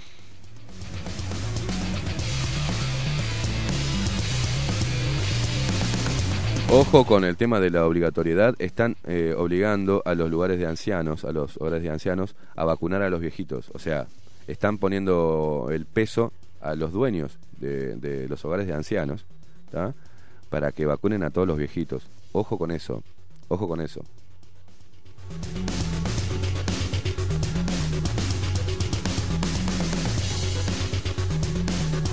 Me cansé de leer a estos dos eh, periódicos fachos. Voy a ir a, uno ecuánime, imparcial este, y objetivo como subrayado.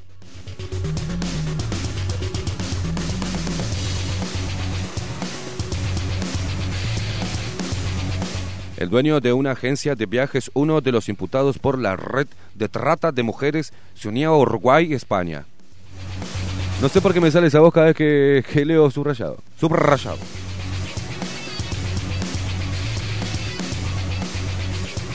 Bueno, el índice de Harvard, te juro que eh, el índice de Harvard habría que dejar de sacarlo, ¿no? Porque es un, eh, con colorcitos como si fuéramos idiotas, ¿no? Está en rojo, está en rojo, ¿tá? Montevideo y Tacuarembó volvieron a zona de riesgo rojo por contagios de COVID.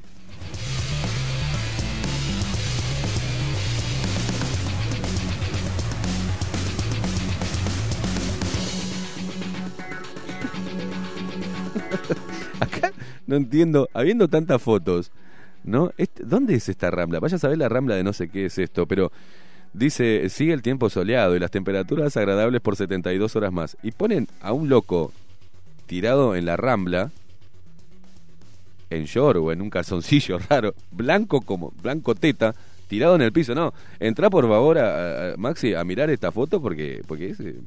Desagradable total, desagradable total. Se ve que quieren hacer. Ay, siempre muestran mujeres en bikini. Ahora vamos a mostrar un, un gordo panzón blanco tirado en el piso de la rambla. Una cosa de locos. Ay, Dios.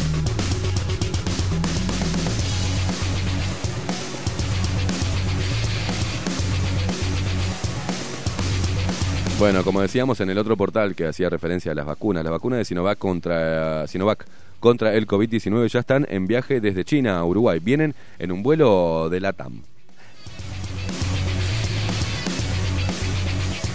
Que hará escala en Australia y luego de- eh, en Chile, donde dejará las vacunas que compró ese país. La logística, de bueno, dejamos los chilenos, dejamos acá los yoruba, dejamos acá, pim, pim, vamos, firmame, pim, pum, pam.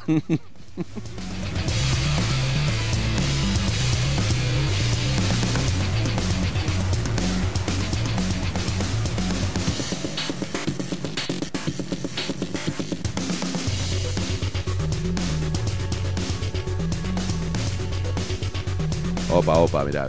Gobierno frenó obra clave de UPM2 por comenzar sin autorización y habrá sanciones. Ojo, eh, lo anunció el ministro de Ambiente, el pollero Adrián Peña. La empresa inició las obras para construir la planta de tratamiento de efluentes sin el permiso del eh, flamante Ministerio ¿no? de Medio Ambiente. O de Ambiente entero, no sé cómo... cómo es.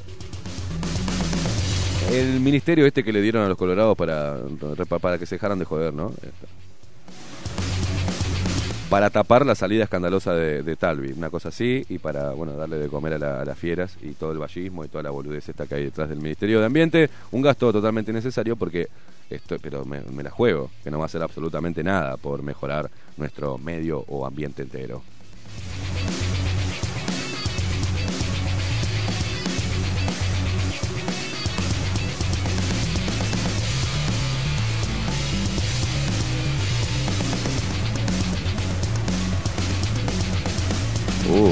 Fiscalía investiga por qué los abogados no accedieron a todas las pruebas de la Operación Océano, ¿no? Jorge Díaz se refirió a la suspensión de las audiencias de la Operación Océano debido a la denuncia de que la fiscal del caso no compartió todas las pruebas.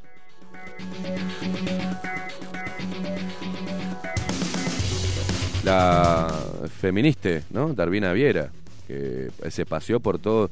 Y aparte, ya en, la- en- el aspecto y en la forma de hablar te das cuenta de que mm, no, no llega mucha agüita al tanque ahí, ¿eh?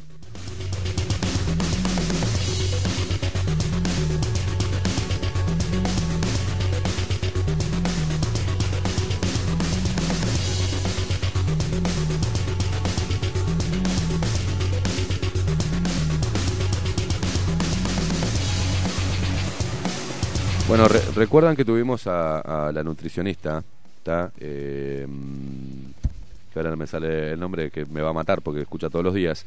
Le te mando un abrazo. Hablando del etiquetado frontal de alimentos, ¿no? Bueno, etiquetado frontal de alimentos se mantiene y anuncian controles estrictos y severos. Seguirán los octógonos con el tamaño y colores vigentes y los criterios, exceso de sodio, exceso de azúcares, exceso de grasas y excesos de grasas saturadas.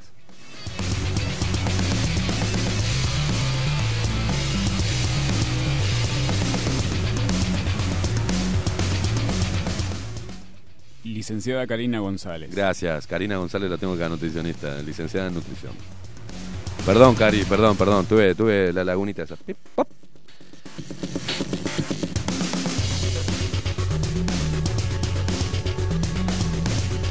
Qué caliente está mi celular, Maxi Pérez. Eh, está, está- en cualquier momento explota en vivo acá, ¿eh? Explota, explota.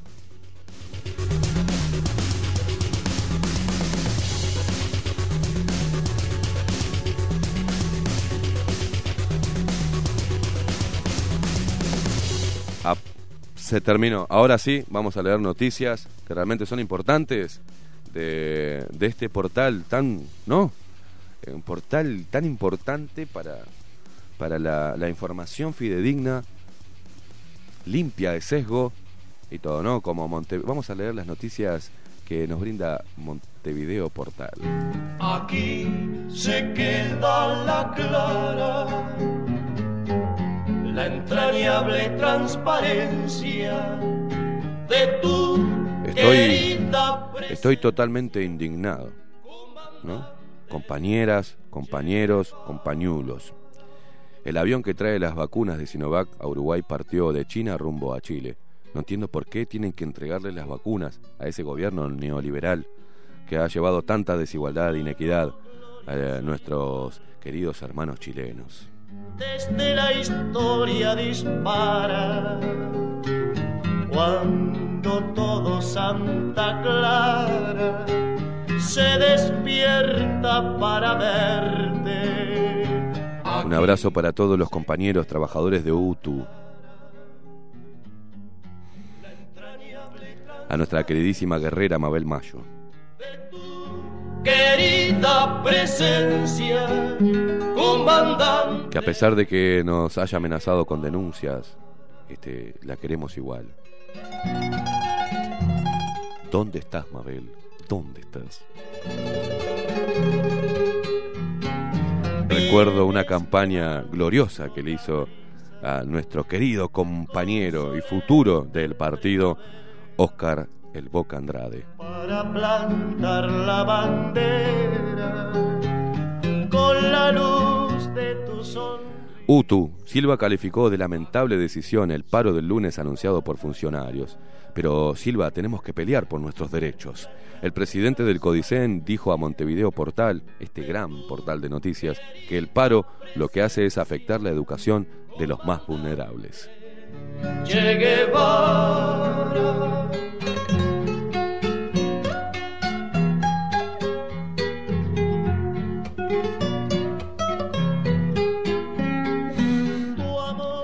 Sindicatos, vamos a tener que pedirle a nuestro partido comunista que envíe otros representantes, ¿no? Para que ejerzan más presión. A dedo que lo pongan, como siempre hemos hecho, ¿no? Con permiso, con permiso, acá le ponemos a la persona que va a estar a cargo. Así funciona nuestro queridísimo Partido Comunista.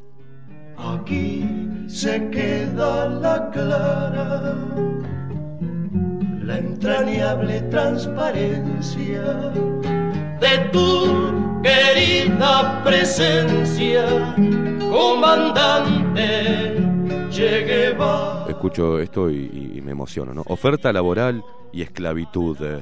Detalles de la investigación de la red de trata en Uruguay. y con Fidel te decimos hasta siempre. Bajo la alfombra. Trata de mujeres. Una realidad siniestra y escondida con más de 30 años en Uruguay. Andrea Tuana, nuestra queridísima compañera, luchadora, directora de la ONG El Paso, explicó cómo funcionan las redes de trata y pidió que los líderes políticos tomen conciencia sobre el tema.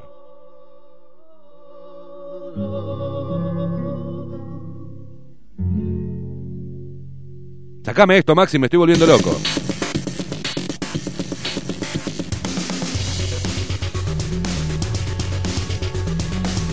Un abrazo para toda la gente que trabaja en Montevideo Portal y tiene que poner estas noticias este, tendenciosas. ¿eh? Yo sé que, lamentablemente están tratando de mantener el trabajo, pero este, ¿qué le vamos a hacer?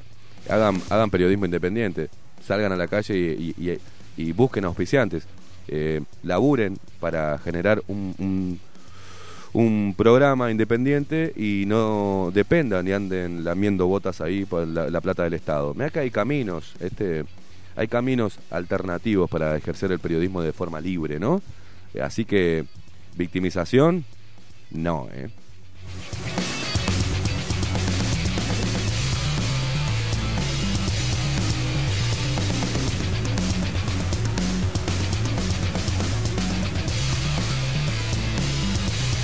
Vamos a desarrollar un poquito, Maxi, alguna de las noticias.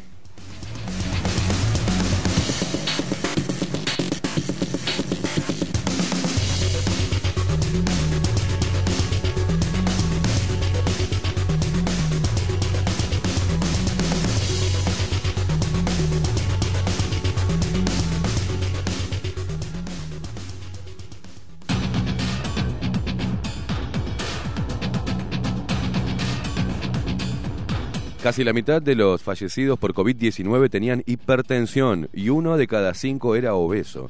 Este es un eh, titular de diario El País. La letalidad eh, del COVID-19 es más baja que otras enfermedades infecciosas, pero la conjunción de esta infección con otras comorbilidades puede agravar la situación. A ver de qué manera poética empiezan a, ¿no? Porque te ponen un título y después se, cagan, te hacen 20 pasos para atrás. Dan uno para adelante en el título y 20 para atrás. A ver si me equivoco. La muerte es una foto con retraso de una infección que lleva tiempo en el cuerpo humano. En los 174 fallecidos a causa del COVID-19 en Uruguay, el año pasado, en promedio, han pasado 17 días desde la aparición de los síntomas y el deceso. Así lo comprobó el análisis de mortalidad por coronavirus que realizó el comité de base, no, el comité técnico creado para la ocasión. Tras el estudio del historial clínico de los fallecidos, los médicos comprobaron que había patrones comunes.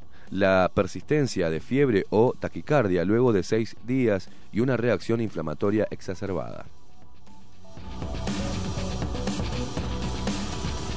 La letalidad del COVID-19 es más baja que otras enfermedades infecciosas, pero la conjunción de esta infección con otras comorbilidades puede agravar la situación. De hecho, el 96% de los fallecidos en Uruguay, escuchen bien, porque les tengo, los tengo que retar como... Bajame un poco la música, Maxi. Gracias, Maxi Pérez. Vuelvo y escuchen bien porque, a ver, no sé cómo hay que hacérselos entender, ¿no? Y cómo no están advirtiendo los pro COVID-19, los que nos putean todos los días, los que nos dicen que somos este, irresponsables, los que nos dicen conspiranoicos, los boludos estos de micrófono también que andan ahí en la vuelta haciendo campaña del miedo. Pero acá, los médicos, parece que hay una luz de esperanza, ¿no? Que están teniendo una carga de conciencia tan grande, o vaya a saber si ya eh, su trabajo ya está hecho, y se empiezan a retirar y silbando bajito y haciendo la, gran Poncio Pilato, pero voy. La letalidad del COVID-19, no lo estoy diciendo yo, lo estoy leyendo de un artículo periodístico oficial. La letalidad del COVID-19 es más baja que otras enfermedades infecciosas, pero la conjunción de esta infección con otras comorbilidades puede agravar la situación y sí, estimados, como cualquier otra, otro virus u otra eh, afección, ¿ah? infección. De hecho, el 96% de los fallecidos en Uruguay presentaba una comorbilidad.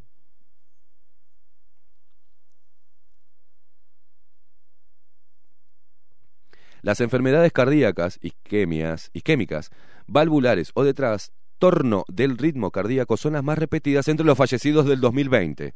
El 58% padecía de este tipo de patologías. Casi la mitad, un 47% a su vez, tenía hipertensión arterial.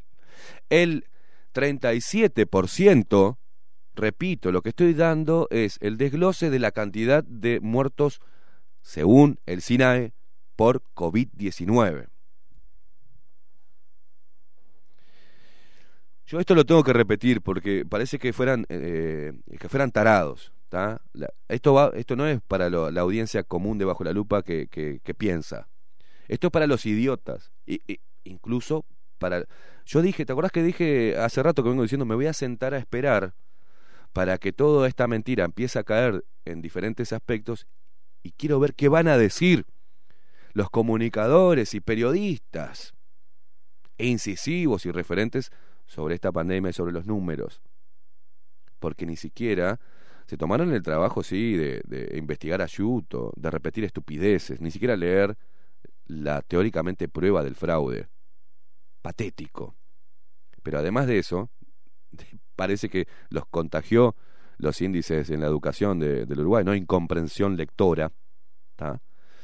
No comprenden las cifras, no ven contradicciones. Nadie dijo, "Mm", nadie, nadie. Todos abonaron al miedo y siguen haciéndolo. Y a ver cómo van a dibujar el tema cuando todo esto pase y empiecen a salir los temas que rompen los ojos, o que al menos a nosotros nos rompían los ojos. Y sé positivamente que a ellos también les rompían los ojos, pero fueron cómplices por omisión. No operaron algunos, ¿eh? no les pagaron para hablar. No, directamente fueron cómplices porque silbaron y miraron para de reojo, para otro lado. O sea, hay que decir esto y punto, si no, mm, perdemos la gallina de los huevos de oro, ¿no? Pero voy a volver, necesito volver a leer esto con detenimiento y que escuches. Porque después no sé cómo va a ser Diario El País para volver a, ¿no? atrás con esto. La letalidad del COVID-19 es más baja que otras enfermedades infecciosas, pero la conjunción de esta infección con otras comorbilidades puede agravar la situación. De hecho, el 96% de los fallecidos en Uruguay presentaba una comorbilidad. Las enfermedades cardíacas isquémicas, eh, valvulares o de trastorno del ritmo cardíaco son las más repetidas entre los fallecidos del 2020. El 58% padecía de este tipo de patologías. Casi la mitad, el 47%, a su vez, tenía hipertensión arterial. El 37% son cifras muy altas, ¿no? Diabetes y el 24% enfermedades pulmonares como asma o EPOC. En este sentido, como el COVID-19 tiene su principal afectación en el sistema respiratorio, la combinación de enfermedades previas en ese sistema son un serio agravante. La obesidad ha sido la quinta comorbilidad más frecuente. Uno de cada cinco fallecidos era obeso.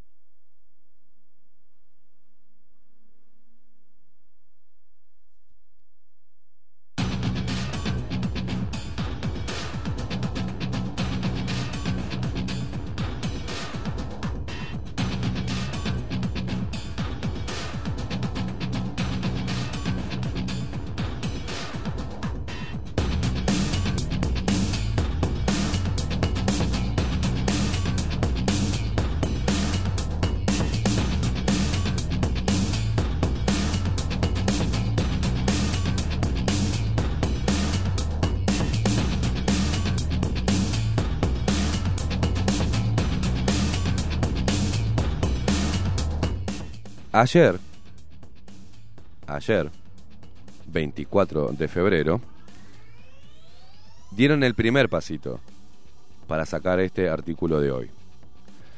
¿Qué decía el titular de ayer? El 7% de los reportados como fallecidos por COVID no murió a causa de la enfermedad.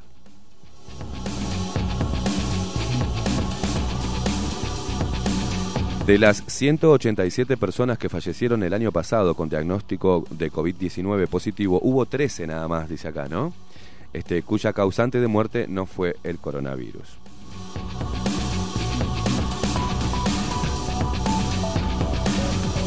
No es lo mismo, dice acá el artículo, no lo digo yo. Parece que están repitiendo algo que venimos diciendo desde mucho poquito, muy, pero creo que un, un mes y, poco desde que se declaró la, emergencia sanitaria. Empezamos a advertir desde bajo la lupa, para, para, para, para, vamos a diferenciar. Porque empezamos a ver que las cifras de muertes por otras pa- patologías similares empezaron a descender, como por ejemplo gripe o afecciones este, pulmonares. ¿tá? Neumonía, ya estaban como bajando y estaban subiendo el tema de COVID. Bueno, estamos cambiando en los índices, estamos cambiando la figurita por una por otra, estamos escondiendo, disfrazando o confundiendo, sin mala intención, confundiendo el diagnóstico, ya que no se hacía diagnóstico clínico, sino que todo se basaba casi en un mentalismo, ¿no? Mm, ¿Qué tenés por teléfono? Mm, y mirá, tengo un poquito de fiebre y se me cae un moco. COVID-19, encerrate. Vamos a dar los datos para que la prensa diga, hay tantos positivos.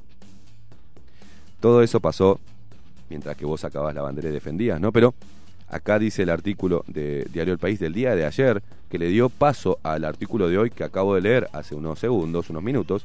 Dice, no es lo mismo morir por COVID-19 que morir con COVID-19. ¡Wow! Diario El País. ¿Cómo te costó reconocerlo?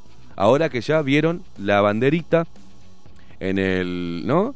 En el contenedor con las vacunas. Ya el pescado está vendido, ya está. Eh, pero bueno, ahora Diario El País se atreve a decir estas cosas, ¿no? Aunque estas eh, preposiciones se unen indistintamente, dice, un comité técnico, y dale con los comités, ¿eh? estudió al detalle las causas que llevaron al deceso de aquellos pacientes con diagnóstico positivo del nuevo coronavirus. Yo digo, ese comité técnico, ¿no estudió los PCR? Digo, ¿no? ¿O se limitó a ver las cifras y decir, el, ese 7% que es los que entraron porque tenía tuvieron un accidente en el tránsito, eh, sacaron a la chica que cuando los jóvenes estaban saliendo de a poco a la calle perdiéndole el miedo al COVID-19, tomaron de forma ruin la cifra de que una chica de 24 años había muerto por COVID-19. ¿Se acuerdan? Los padres reclamaron y dijeron, mi hija tenía un trasplante pulmonar, señores. Pero dijeron que murió por COVID-19, como diciendo, hey, hey, joven, mirá que te puede tocar a vos también, ¿eh? ¿Recuerdan?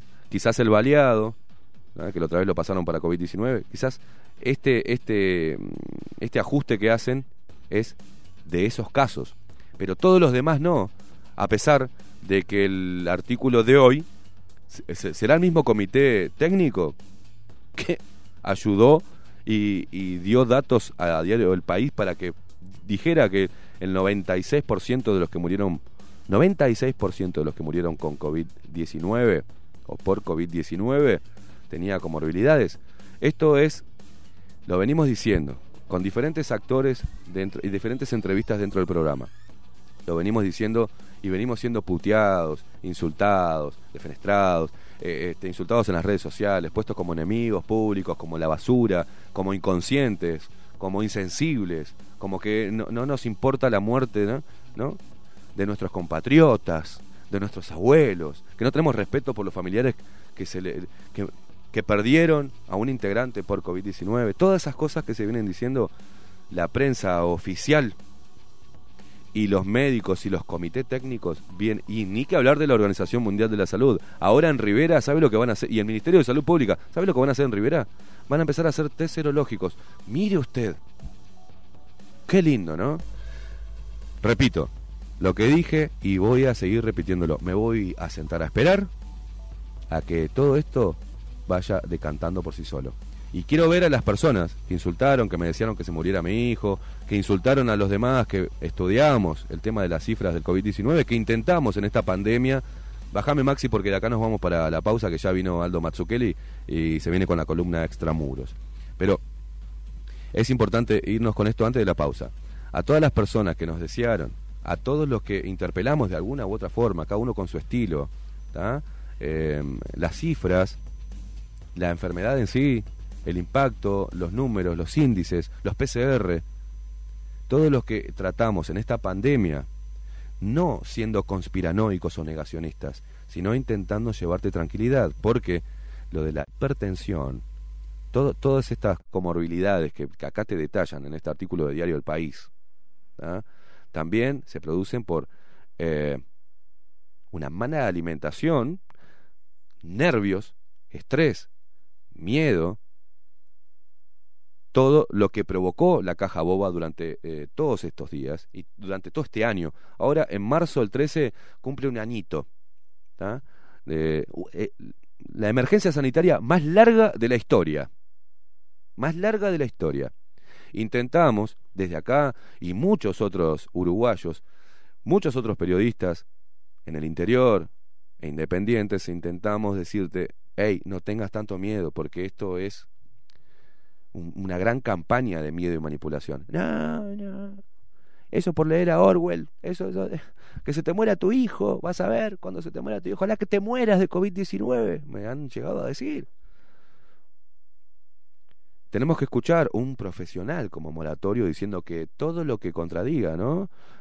Con, con teorías conspirativas tendría que ser eliminado de, la, de, de los medios de comunicación. Mirá vos, le falta un bigotito así como delgado también a este. ¿Se acuerdan diferentes actores políticos que decían, vamos a ver si tenemos verano? Como, e, es más, te roban una estación del año, así nomás. Manipulan hasta el tiempo, estos son dioses, son dioses.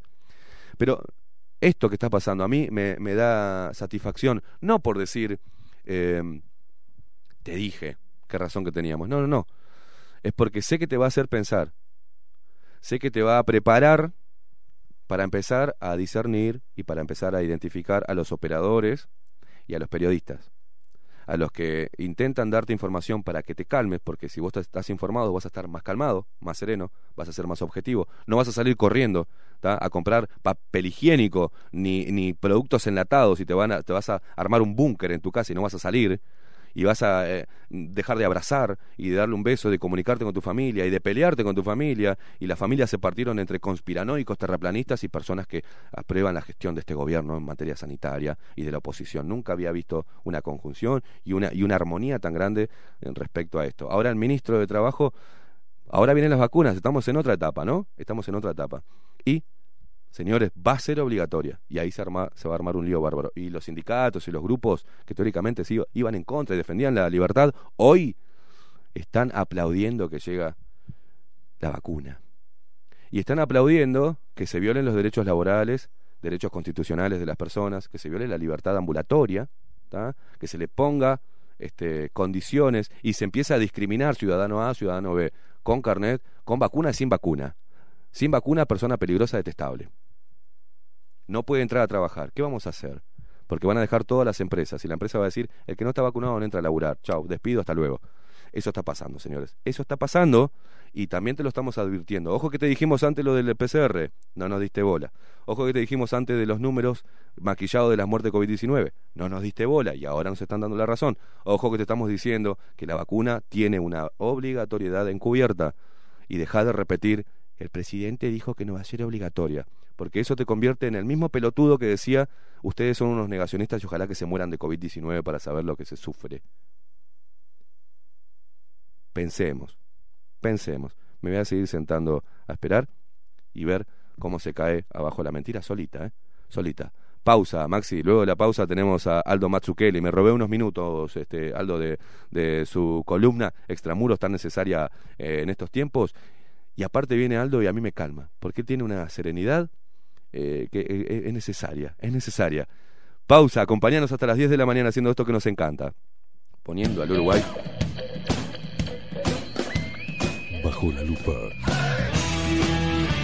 Por Radio Nacional CX30. Bajo la lupa. Periodismo independiente. Ya volvemos.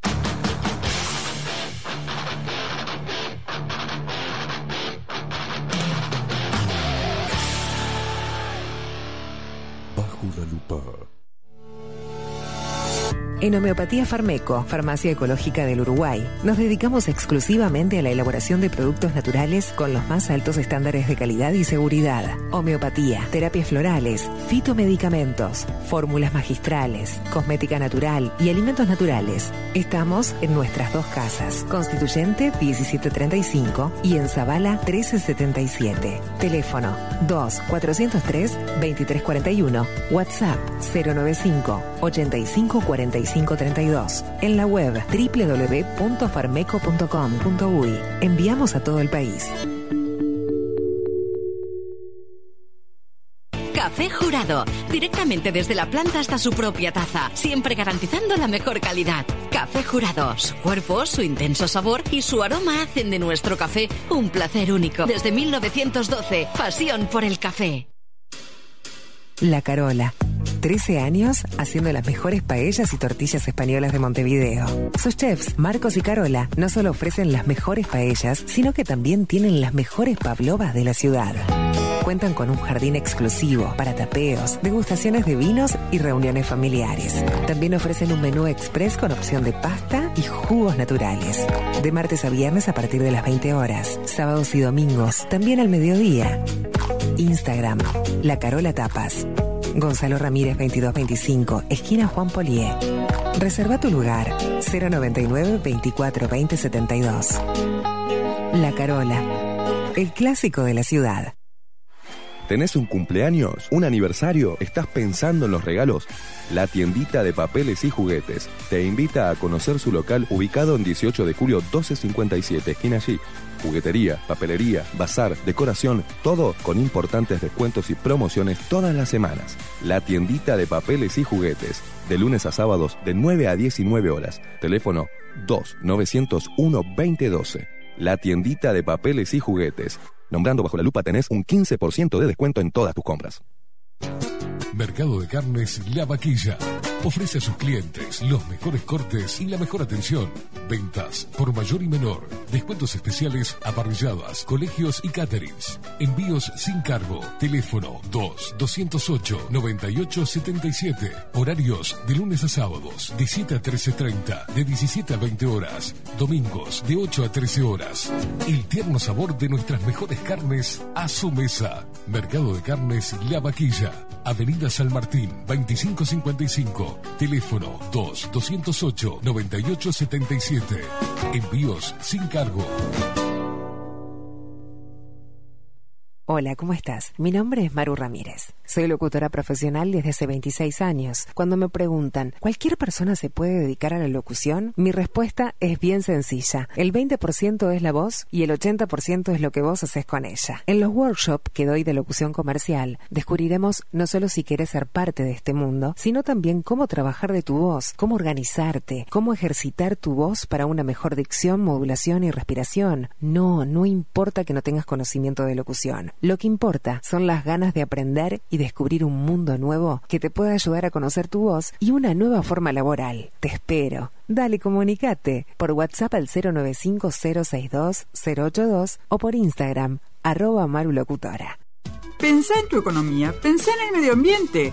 Tenemos reciclados de cartuchos compatibles y originales. Reparación de impresoras, equipos PC y notebook. ¿Dónde? En Refil Uruguay, Avenida Italia 3058, Casi Maipú. Búscanos en todas las redes sociales o en WhatsApp 092 660 530. Refil Uruguay. ¿Querés saber cómo tu cuota mensual de vida se transforma en esto? En esto, en esto en esto. Mira, te voy a mostrar.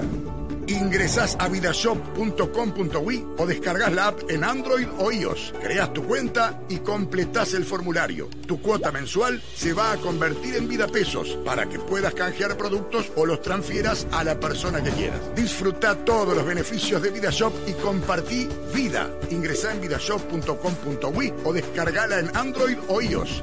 Vida, tu servicio de compañía. Y un día volvió.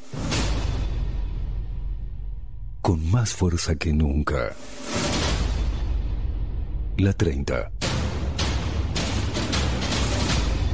Radio Nacional puso la mañana de las radios bajo la lupa. Esteban Queimada hace periodismo en serio. De lunes a viernes, de 7 a 10, bajo la lupa. Y agárrate fuerte. La 30, 1130 AM.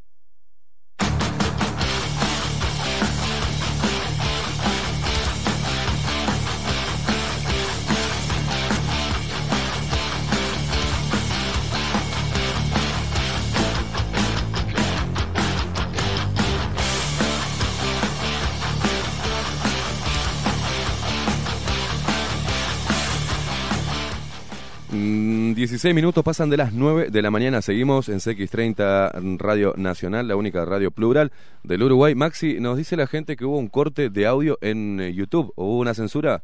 Eh, ¿No? Eh, pasó algo justo. Muy bien, muy bien. Un problema técnico. No fue censura, gente. No le caigan todos a YouTube, que esta vez no, no nos censuraron. 17 minutos ahora de las 9 de la mañana. Seguimos haciendo esto que nos encanta, bajo la lupa, de lunes a viernes para los que recién llegan, de 7 a 10 de la mañana. Y vamos rápidamente, porque nos comimos unos cuantos minutos a presentar. eh, ¿Estás pronto, Maxi? ¿Está todo bien? ¿Está todo en orden? Presentar formalmente la columna de hoy. Extramuros. Aldo Mazzucchelli y su columna Extramuros. En Bajo la Lupa.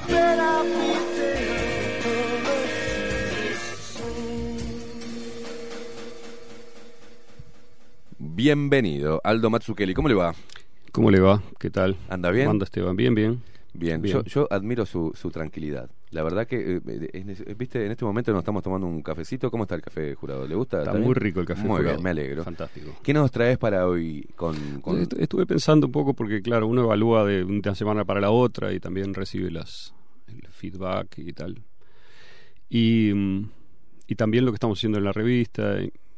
Yo pienso que, que es hora de hacer una especie de síntesis, ¿no? Bien. Entonces dije, voy a escribir una especie de, medio, en broma, lo digo, ¿no? Una especie de teoría, mi teoría del COVID, digamos, mi teoría propia del COVID. Porque claro, uno ha tomado, digamos, este, ha publicado cosas, y igual que vos, hemos, desde, creo que desde el principio, este, estado tratando de investigar un poco más y de, y de, y de comunicar, este, para que lo fundamental es que todo el mundo este, piense por sí mismo y busque por sí mismo. ¿no? Entonces muchas veces este, uno empieza a repetirse. ¿no? Entonces yo quisiera justamente no repetirme más. Este, no me he repetido mucho acá, pero pero ya está. Es decir, tengo esa sensación de. También tengo. Ayer estaba hablando con una amiga médica, este, que, que, trabaja, digamos, en, en la salud pública en particular. Y este, ella me decía, entre muchas otras cosas muy interesantes, me contaba, me decía, yo siento que esto ya está, que, que la gente no banca más. O sea, que mm, hace un año, ¿no? Que estamos este, esperando un poco la...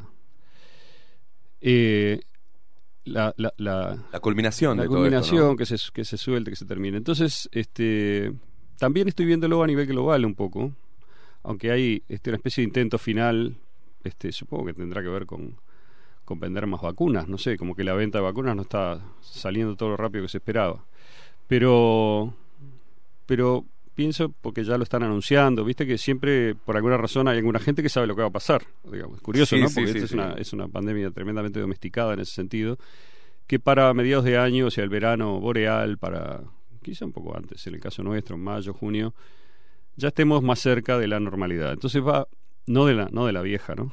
Eso olvídate, eso no va, no, va, no va a pasar. Vamos a estar en una, pienso, en una normalidad nueva que va a estar condicionada por lo que pasó en este año y que va a preparar la siguiente ola, digamos, de lo que sea, que no sabemos qué es. Bueno, entonces, digamos, organicé este, esto, que no es para nada exhaustivo, en algunas premisas primero, es decir, cosas que uno tiene que tener presentes para, para pensar luego qué es lo que pasó en el 2020, ¿no? Según hasta donde yo lo veo, y, esto es muy parcial, ¿no? Entonces le llamo premisas, digamos, premisa uno, ¿no? Antes de, de ver lo que pasó. Cosas más generales. Primero, existen condiciones tecnológicas para implementar cambios que yo diría son revolucionarios, ¿no? En la forma de vida en, el planeta, en la Tierra. Eso se viene preparando hace muchos años. Pero ahora estamos en un momento en el cual muchas de estas cosas ya tienen este, la posibilidad de ser implementadas prácticamente o de dar pasos serios de implementación. El problema es que esos cambios, al menos al principio, digamos, como siempre pasa con las revoluciones te- tecnológicas, pasó con la revolución industrial también. Van a afectar la vida y el trabajo de millones o de miles de millones. ¿no? Entonces, este, esa es una primera premisa que hay que tener presente. Existe esa posibilidad. La segunda, yo creo que si bien la humanidad es como tal, digamos, es probablemente tan buena, tan sana como siempre fue, digamos, no muy distinta de nunca antes, y también yo diría un poco más pacífica en términos de guerras abiertas, ¿no? Estamos viviendo una época que no es este, especialmente violenta en ese sentido. Tenemos una ideología Materia bélica, Sí, digamos. bélica, correcto. No violenta, sino bélica. Tenemos una, una ideología global dominante que es cientifista, materialista, ¿no? En Occidente me refiero sobre todo, ¿no?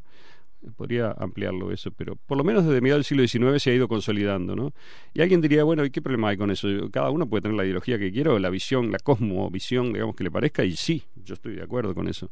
El problema que tengo yo con, el, con, con esto es que a lo que me estoy refiriendo es a una versión dogmática del materialismo o de este, la comprensión de qué es la ciencia que generalmente se llama cientifismo o se le puede llamar de diferentes maneras. ¿no? Es decir, el problema es que esa gente cree que su fe, que en realidad es una fe cientifista, está justificada por la ciencia misma. Eso es un argumento circular. ¿no? Primero, digamos, deposito la idea de que la verdad única está en la ciencia y que todo lo que existe en la vida, digamos, solo puede ser determinado por métodos científicos, que sería una discusión teórica muy compleja de que estamos hablando, y luego que creí eso, este, saco de ahí la conclusión de que la ciencia me está demostrando que tengo razón, lo cual es perfectamente circular. Esta iglesia, digamos, de los cientifistas, que es igual que todas las iglesias dogmáticas, ¿no? se comporta como una versión vulgar de lo que siempre fueron las religiones. Uno los ve por ahí en Twitter, digamos, a, la- a los, a los amigos del club materialista, por llamarle así, digamos, este, insultando a diestra y siniestra, riéndose de todos los que no, digamos, obedecen este, la ortodoxia de, de este año, etcétera, etcétera, ¿no?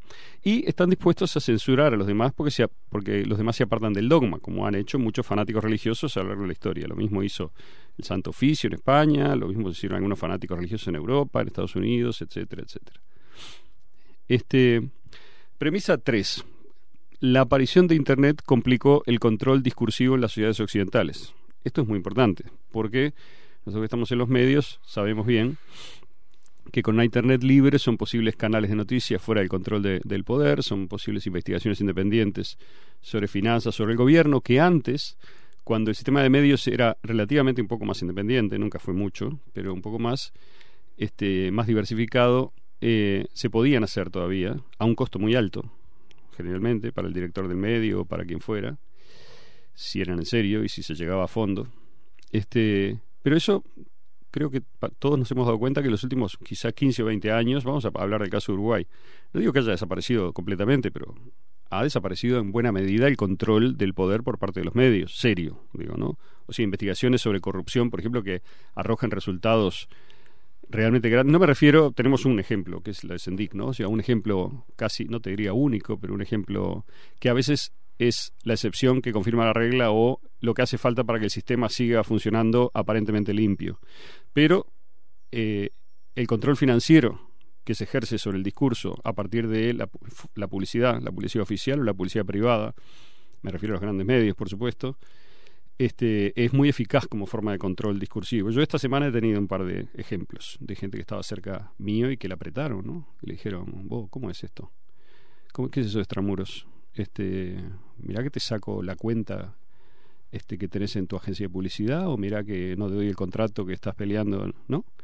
O sea, Bienvenido al club. es, eh, es claro, es- claro, es muy directo, es muy directo, digamos. Y esto, la pandemia ha sido para mí, por lo menos, una, una última, un- un- una última oportunidad, digamos, este, o una última empuje de darme cuenta realmente hasta qué nivel todo es plata, ¿no? En este mundo, este, y poder y aprete y bueno, en fin, este, entonces, digamos, Rusia y China son realidades distintas, no digo que mejores, pero en respecto al área de influencia, digamos, de, de los Estados Unidos, por decir así, una Internet libre y libertaria, como era al comienzo, porque los creadores de Internet, acordate que fueron básicamente hippies reciclados de los años 60, ¿no?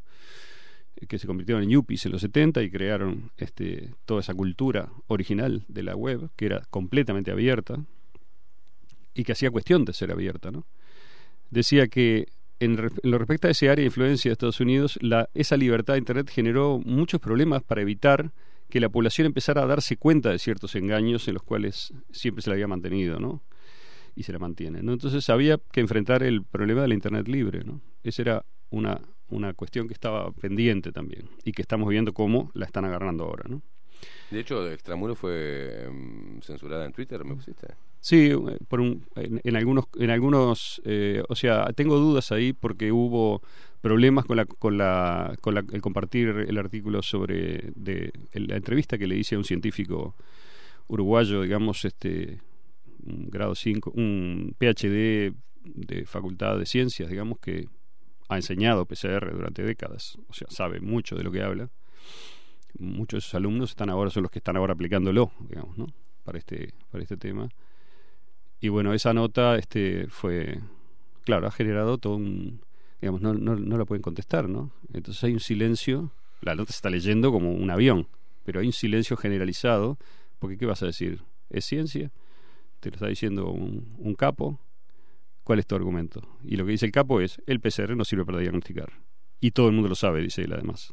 Impresionante. Bueno, premisa 4. El ciudadano en general, los ciudadanos, nunca hay que quedarse afuera, venimos entregando parte de nuestra capacidad crítica porque se, se la robaron, ¿verdad? Al destruir la educación general. Este es un proceso que viene de hace mucho tiempo también. Tiene que ver no con solamente con la voluntad de algunos agentes que operan dentro de los sistemas educativos y a nivel global, digamos, sino también tiene que ver con cosas que están pasando, que tienen que ver con el cambio de tecnología de escritura, por ejemplo, el pasaje a lo digital, el pasaje a las imágenes, etcétera, son muchas cosas. Pero esta idea que es una idea democrática radical, de educar a todo el mundo de las sociedades, ¿no? Fue parte del proyecto del siglo XIX de democracia, de república, digamos. De, hubo sectores dentro de este periodo histórico que empujaron verdaderamente la democratización radical de las sociedades. Es decir, le voy a dar a todos la posibilidad de conocer, discutir y acceder a la información que hasta 1800, 1700 y pico, 1800 solamente manejaba una élite pequeña, digamos. Este, bueno, ese proyecto lamentablemente yo creo que está muy en cuestión y es uno de los factores de lo que está pasando. Porque si yo, digamos, elimino este ese democratismo radical de la educación verdaderamente general y empiezo a limitarla o empiezo a desviarla, empiezo a sacarle a sacarle contenido, empiezo a hacer que la educación en lugar de consistir en estudiar materias y este teorías y demás que sean verdaderamente incidentes en cómo funciona el mundo, la desvío hacia una especie de este eh, ejercicio de victimización y reivindicación generalizado. Estos son los grupos víctimas, estos son los grupos opresores. Lo que tenés que aprender es cuáles son los opresores y cuáles son las víctimas y repetirlo, como un loro, si es posible. Y eso te va a dar, a tu ego le va a dar un gran impulso, porque sos parte de una, generalmente sos parte de un grupo víctima, digamos, ¿no? Así te lo venden. Este, y la gente compra eso porque lamentablemente, no todos, pero mucha gente va con la mayor inocencia a la facultad o al liceo, incluso a la escuela ahora, ¿no? Esto viene desde la escuela ya. Este adoctrinamiento verdaderamente viene desde la escuela. Hay que basta mirar los libros, ¿no? Que todavía estamos usando en Uruguay, ¿no? Este, que no cambiaron, lamentablemente, con este, con este nuevo gobierno. Veremos lo que pasa. Eh, es se, se, se, adiestra, digamos, de chiquito a pensar de esa manera, de esa manera binaria. El resultado lo estamos viendo en las redes todos los días, ¿no? O sea, el, el, el recurso es al insulto o al ataque a, a, la persona. Es muy poca la gente que está dispuesta a escuchar y a discutir. Muy poca. O sea que esa es otra premisa y otro problema que tenemos, ¿no? Este... Bueno, yo le hablaba también, eh, pasando no solamente sí. al tema de, de del adoctrinamiento de, de uh -huh. esa manera, ¿no? Eh, también eh, vamos a, a, a, más arriba, eh, cómo se preparan los profesores, los maestros. Y ahí tienen otro gran problema. Ayer estaba hablando con una profesora de literatura y me, y me decía, bueno, que lo que tuvo que vivir en, en el IPA ¿ah? fue tenía que callarse la boca porque era eh, no comulgaba con, con, con, la izquierda tradicionalmente de su familia y ella lo que hacía es simplemente callarse la boca no entrar en discusión y debate pero la presión fuerte que tenía de, de, de, de en todo el IPA le hacían que por no decir nada automáticamente ah está, uh -huh. como no dice nada, debe ser eh, contra. Y, y, te hacen la cruz. Sí. Y vos decís, ¿cómo puede pasar Yo eso? te hago un pequeño comentario ahí, porque vos usaste, y es lógico, porque hay una cierta identificación, o hubo históricamente una. La palabra izquierda usaste. Yo. Bueno, sí. No, eh, está bien, está bien. Yo sé que estamos de acuerdo, pero igual te, te quiero decir que yo pienso que la división izquierda-derecha, hace años y años que lo vengo diciendo, publicando y tal, es está fue no está operativa hace mucho tiempo. Yo para, para, sentido, para, para, no perder tiempo y, y claro, en el yo lo he dicho también acá. Lo, ¿eh? que, lo que yo veo, la división fundamental, hoy, una de las divisiones fundamentales es entre gente eh, que está dispuesta a discutir y a buscar la verdad por sí misma y gente que no. Bueno, colectivismo y eh, versus Podemos llamarle así, como le llamamos la otra vez, o podemos las, el suplante de las identidades individuales por identidades colectivas, uh -huh. la, la, abolición de la responsabilidad individual. Sí. Este, eso tiene que ver también con las políticas de, de las identidades grupales. Porque viste que cuando una identidad grupal, digamos, este, empieza a operar, sus miembros siempre pueden acusar a un individuo particular de afuera de la identidad de tener una responsabilidad cualquiera. Pero la responsabilidad de ellos siempre queda diluida en el grupo. Mm. El grupo, no, digamos, los grupos no pueden ser responsables, ¿no? Entonces, si yo hablo en nombre de el grupo A o B o C, estoy protegido de los ataques de los demás porque es el grupo, no soy yo el que lo está diciendo. Pero eso es lo que yo digo, abolición de la responsabilidad individual. La gente eh, se siente que puede decir cualquier cosa, insultar, decir cualquier disparate, siempre que lo diga en el sentido de la, de la, de la ortodoxia que está dominando, porque eso es un paraguas, digamos, la protege de su responsabilidad. Porque no se considera que está mal insultar a tal grupo o insultar a, pero sí es un pecado capital contra la humanidad insultar al otro grupo, ¿te das cuenta? O sea, no hay ninguna, claro. digamos, este, como decir, justicia en eso, ¿no? Bajo la premisa de que hay algunos grupos que está, son víctimas por naturaleza y otros que no, lo cual es falso, ¿verdad? Bueno, Entonces, resumo para pasar a, la segunda parte, porque hoy vamos rápido y concreto, digamos. Este, digo, las cuatro premisas que mencioné son, primero, que hay la tecnología a disposición para cambiar la vida en la Tierra, jodiendo a muchos al principio. Segundo, el cientifismo materialista y ateo como ideología dominante. Este, que yo te diría, agregaría que el, el, la industria farmacéutica y la universidad, que la parte, la parte de la universidad financiadas, digamos, por ella, son una especie del Vaticano contemporáneo de esa, de esa ideología dogmática, ¿no? Tercero, dado que existe la tecnología para el control central de recursos e ideas, la ideología globalista que yo distingo de globalización, porque la globalización es un proceso, sí. digamos, in, imparable, eh, bueno en muchos sentidos, malo en otros, lo que sea, pero esa ideología globalista idealiza la centralización. Esto es algo que no había mencionado y lo agrego acá. Este, porque una ideología siempre hace lo mismo. Es, un grupo de gente que tiene determinados intereses y generaliza su visión del mundo, que está basada en esos intereses, como si fuera la visión del mundo de todos y la trata de imponer.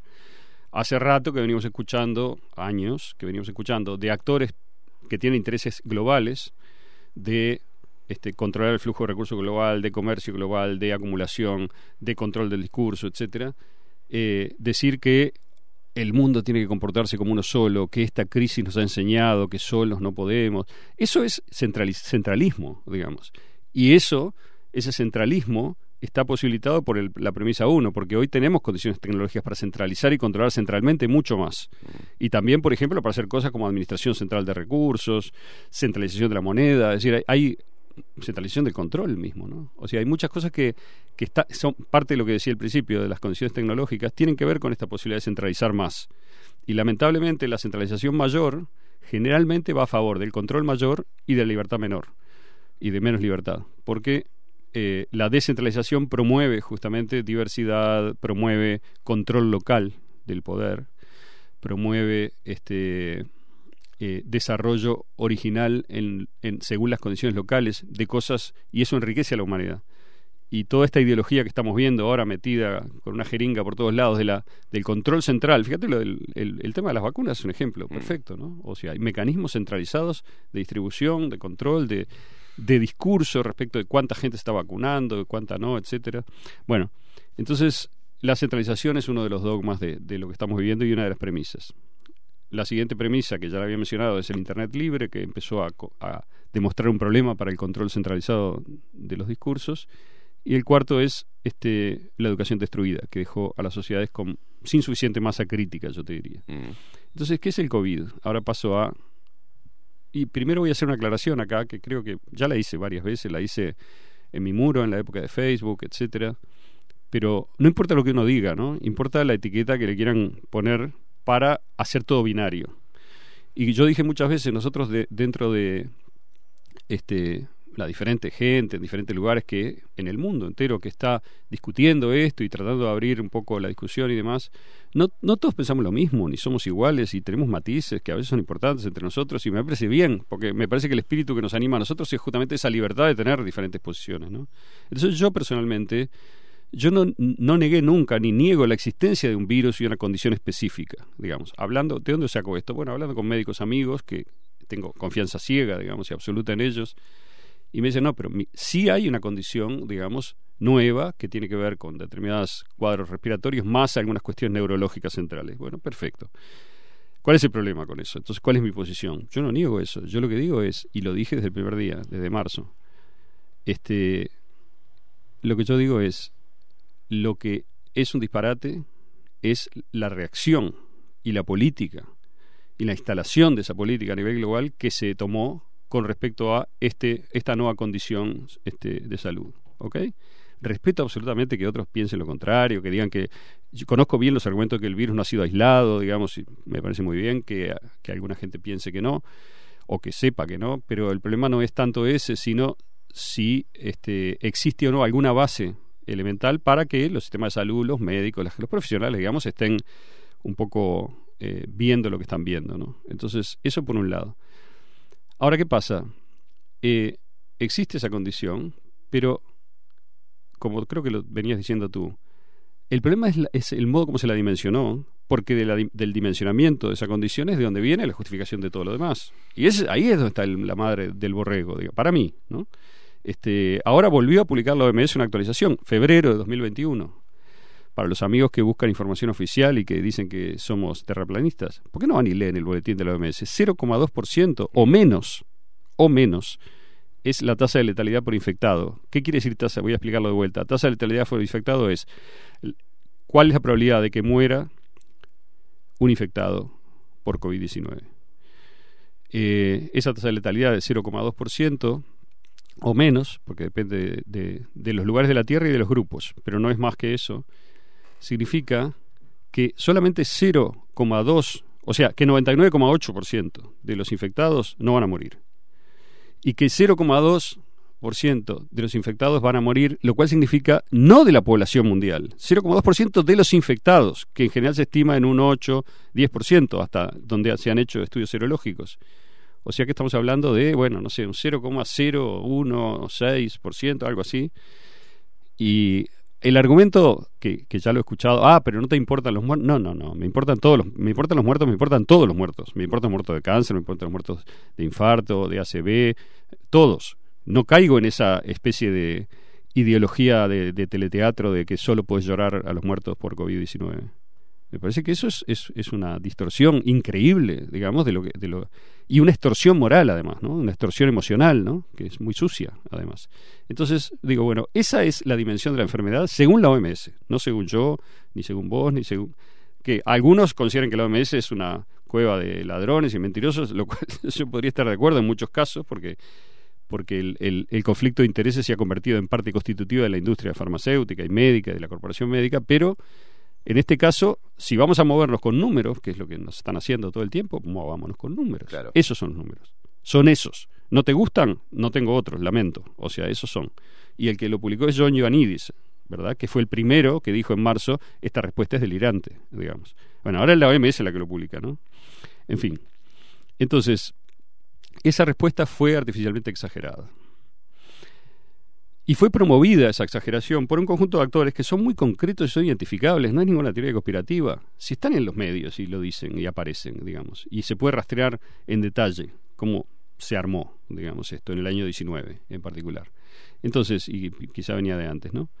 Este, esos actores buscan cosas particulares, buscan fines tácticos de ellos, digamos, negocios, una transferencia gigantesca de recursos del sector público a el sector privado, en principio de salud, tecnológico, etcétera que está pasando el otro día en un, en un bueno, no nos metamos en eso.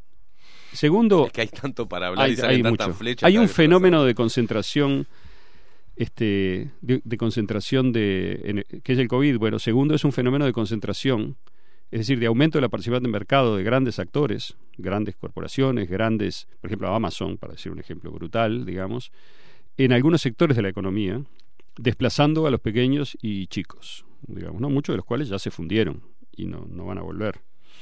Uruguay no es, el, no es el mejor ejemplo, por suerte, porque nosotros acá tenemos ese fenómeno en una medida, pero en otros lugares es una medida mucho mayor y mucho peor. Tercero, el COVID es también una oportunidad para moverse hacia la aprobación del ingreso básico universal, ¿no? O como se le llame. Salario básico universal, cosa distinta. pero- Renta básica. Renta básica universal, etcétera. A ¿no? nivel local. Eso aumenta la dependencia de vastos grupos de la población respecto del Estado o del poder, porque el Estado también recibe préstamos para eh, financiar eso que vienen de otros lados. Entonces tenemos una cadena y no en vano este Una cadena desastrosa, de mi punto una de cadena vista. ¿no? desastrosa. Sí, sí, por eso digo, pues yo estoy también lo veo con mucha preocupación, porque me parece que aumenta mucho la dependencia y la posibilidad de controlar. ¿Verdad? Estamos hablando siempre lo mismo, el control central, es decir, ahora a través de la renta básica universal, primero te fundí, después te salvo, digamos, y con ese con ese salvataje viene una serie de condiciones, ¿no? Esto lo puedes hacer, esto no, si de no si no decís lo que hay que decir, capaz que la renta básica no llega más, ¿no? O sea, o hay problemas. Este y gente, mucha gente ha perdido y va a perder su trabajo porque y son el grupo más vulnerable porque digamos después que perdiste una cosa que hiciste toda tu vida de repente tenés una edad determinada o no tenés la preparación requerida ya no la puedes adquirir es- o es muy difícil hacerlo lo que sea o en tu área de, de residencia no hay digamos la disponibilidad de trabajo esto ha pasado en las revoluciones tecnológicas anteriores esta no es única Mm. y, y yo diría que no es básicamente culpa de nadie, en principio es un problema de, de- de que la tecnología, digamos, este, genera esto, pero depende de cómo uno administre esos cambios, ¿no? Y en este caso, si la administración es de shock, como se, algunos parece que quieren hacer, vamos a ver, ¿no? Si lo consiguen. Pero esa es una tendencia. Cuarto, ¿qué es el COVID? Es venderte la censura como nueva normalidad también. Esa es otra, digamos, tendencia brutal que estamos viendo, que tiene que ver con el control discursivo que te decía. ¿no? Los grandes medios vieron durante 20 años perder público, perder público, perder audiencia, perder las manos de este, los independientes, ¿no? perder las manos de la información libre que circulaba por Internet, etcétera. Y eso significa pérdidas económicas brutales, significa pérdida de control discursivo, porque cuando vos tenés un conjunto de medios a los que financiás y por lo tanto controlás en su discurso, Mm. como teníamos y como vamos a- estamos volviendo a tener, este, entonces eso te permite controlar mucho mejor lo que es verdad, la realidad, yo diría, ¿no? O sea, lo que se considera real. Eso este, está teniendo un rebote ahora, y por eso yo digo que esta es una revolución conservadora y autoritaria, no es una revolución por ahora, aunque puede serlo, hacia un futuro, es una revolución futurista, digamos, ¿no? O sea, Mm. vamos a, a una cosa mucho mejor. Esto es, para mí, una reacción gigante de los que mandaban antes, porque están perdiendo el control y están viendo que la democratización radical de la gente a través de Internet es un problema grave. O sea que eh, hay una oportunidad, y ahora voy a hablar al final de todo eso, de las oportunidades que nos da todo esto, ¿no? Porque esto no es solamente todo esto negativo que vengo acumulando, sino que también, como voy a terminar, también son posibilidades y oportunidades que también las estamos viendo.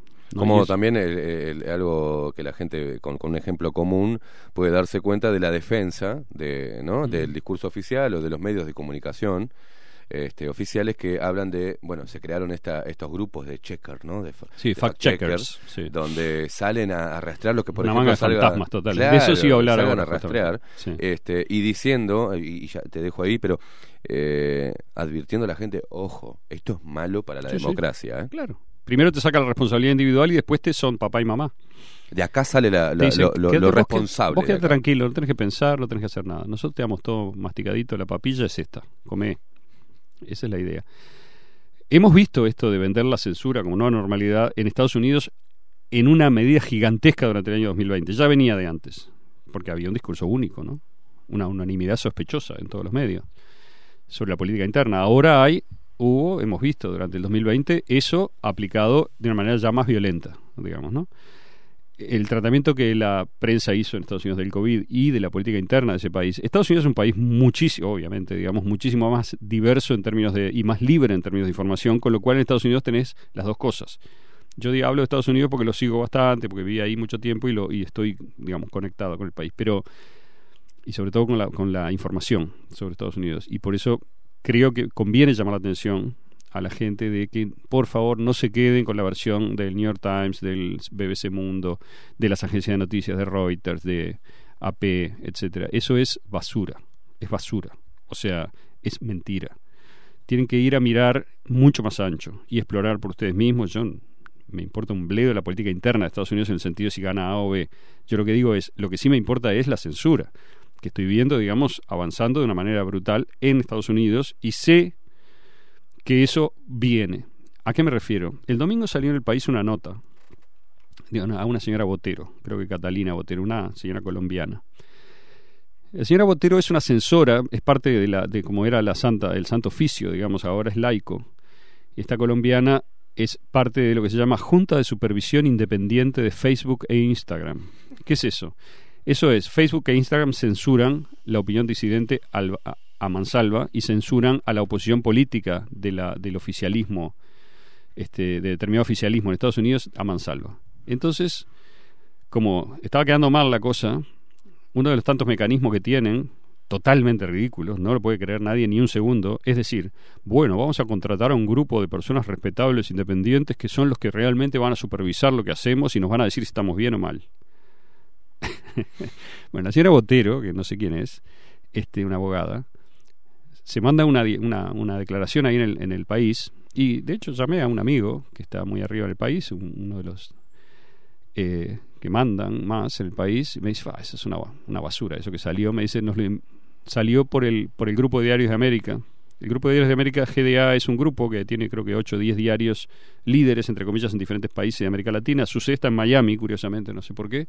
Y este ese grupo de diarios de América fue la que coordinó esa entrevista. Es decir, que están mandando a estos, a estos, este, estos mentirosos, digamos, que, que anden por la vuelta, y estos acomodados, burócratas internacionales acomodados, que anden en la vuelta diciéndole a la gente, "Ah, nosotros somos los respetables, nosotros te vamos a decir lo que está bien y mal.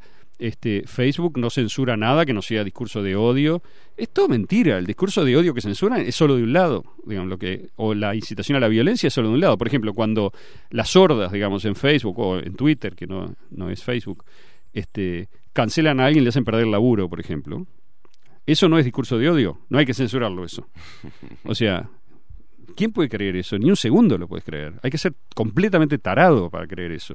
Bueno, lamentablemente están avanzando y, y vendiendo eso como protección de no sé bien qué derecho, porque es como que la gente no tiene derecho a oír una cosa con la que no está de acuerdo. Ese sería el derecho, no sé bien si es ese.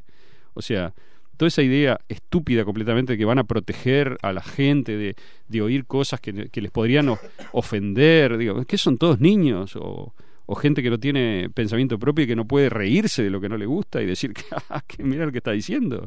Esa es la salud de la democracia y de la, y de la información libre. Eso es lo que estamos perdiendo, ¿no? Aclaro. Lo estamos perdiendo y eso es lo principal que estamos perdiendo ahora.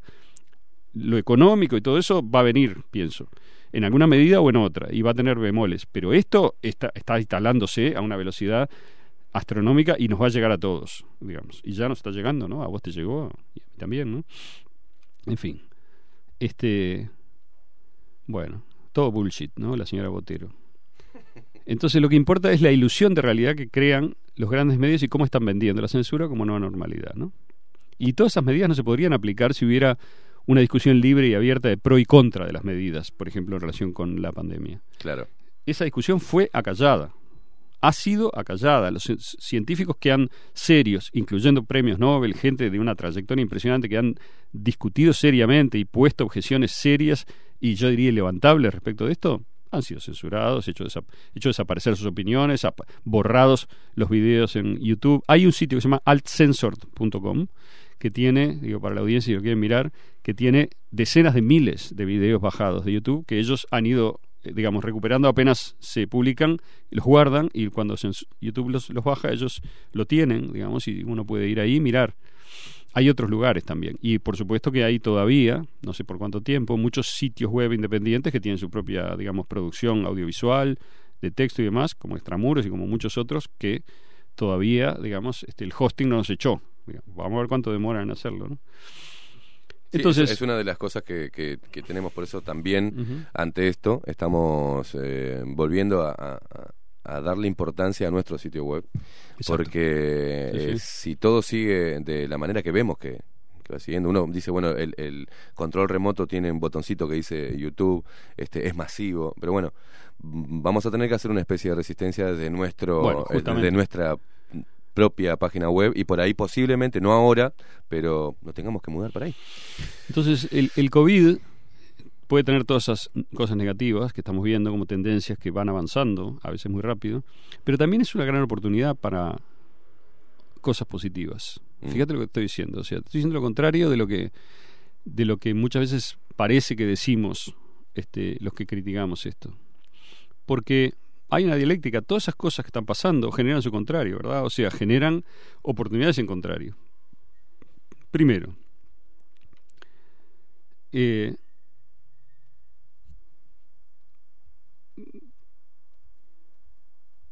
es una oportunidad para que se descubran y desarrollen formas tecnológicas como la Internet 2.0, por eso que se llama, de Tim Berners-Lee, que es el creador de la web, ¿no? de la World Wide Web. Es un capo y en el MIT ahora está trabajando en un con un grupo para generar una Internet verdaderamente encriptada que proteja realmente la libertad de los datos individuales y la, la seguridad de los datos individuales. Y la libertad digital en general, ¿no? Mm. Entonces, yo creo que si no desarrollamos y favorecemos cuanto antes todas esas formas de Internet no censurado, esto va a ser cada vez peor. Entonces, es muy importante las cosas que parecen tontas o, o menores, como cuál es el, el- el programa de mensajería que usás, este, si favoreces o no favoreces el software abierto o lo que sea, digamos. O sea, esas cosas hay que prestarles atención porque ahí hay una resistencia fundamental. Porque yo creo que esto que viene, que alguien puede considerar que es una dictadura, una forma de... es eh, más de nivel de control discursivo y de control de, la- de las personas a través del, del cuerpo de las personas que una dictadura viejo estilo, con botas y tortura y tal, ¿no? O sea, viene de otra manera.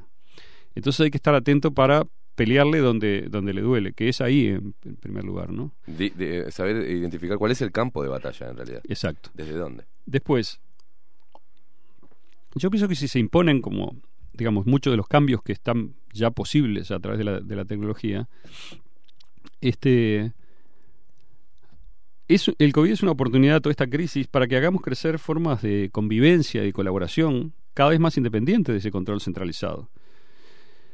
Porque la gente sabe no obedecer y sabe hacer cosas nuevas y creativas con las condiciones que se le van dando. Entonces, si, cambiamos las condiciones, también vamos a cambiar las formas en las cuales nosotros podemos usarlas.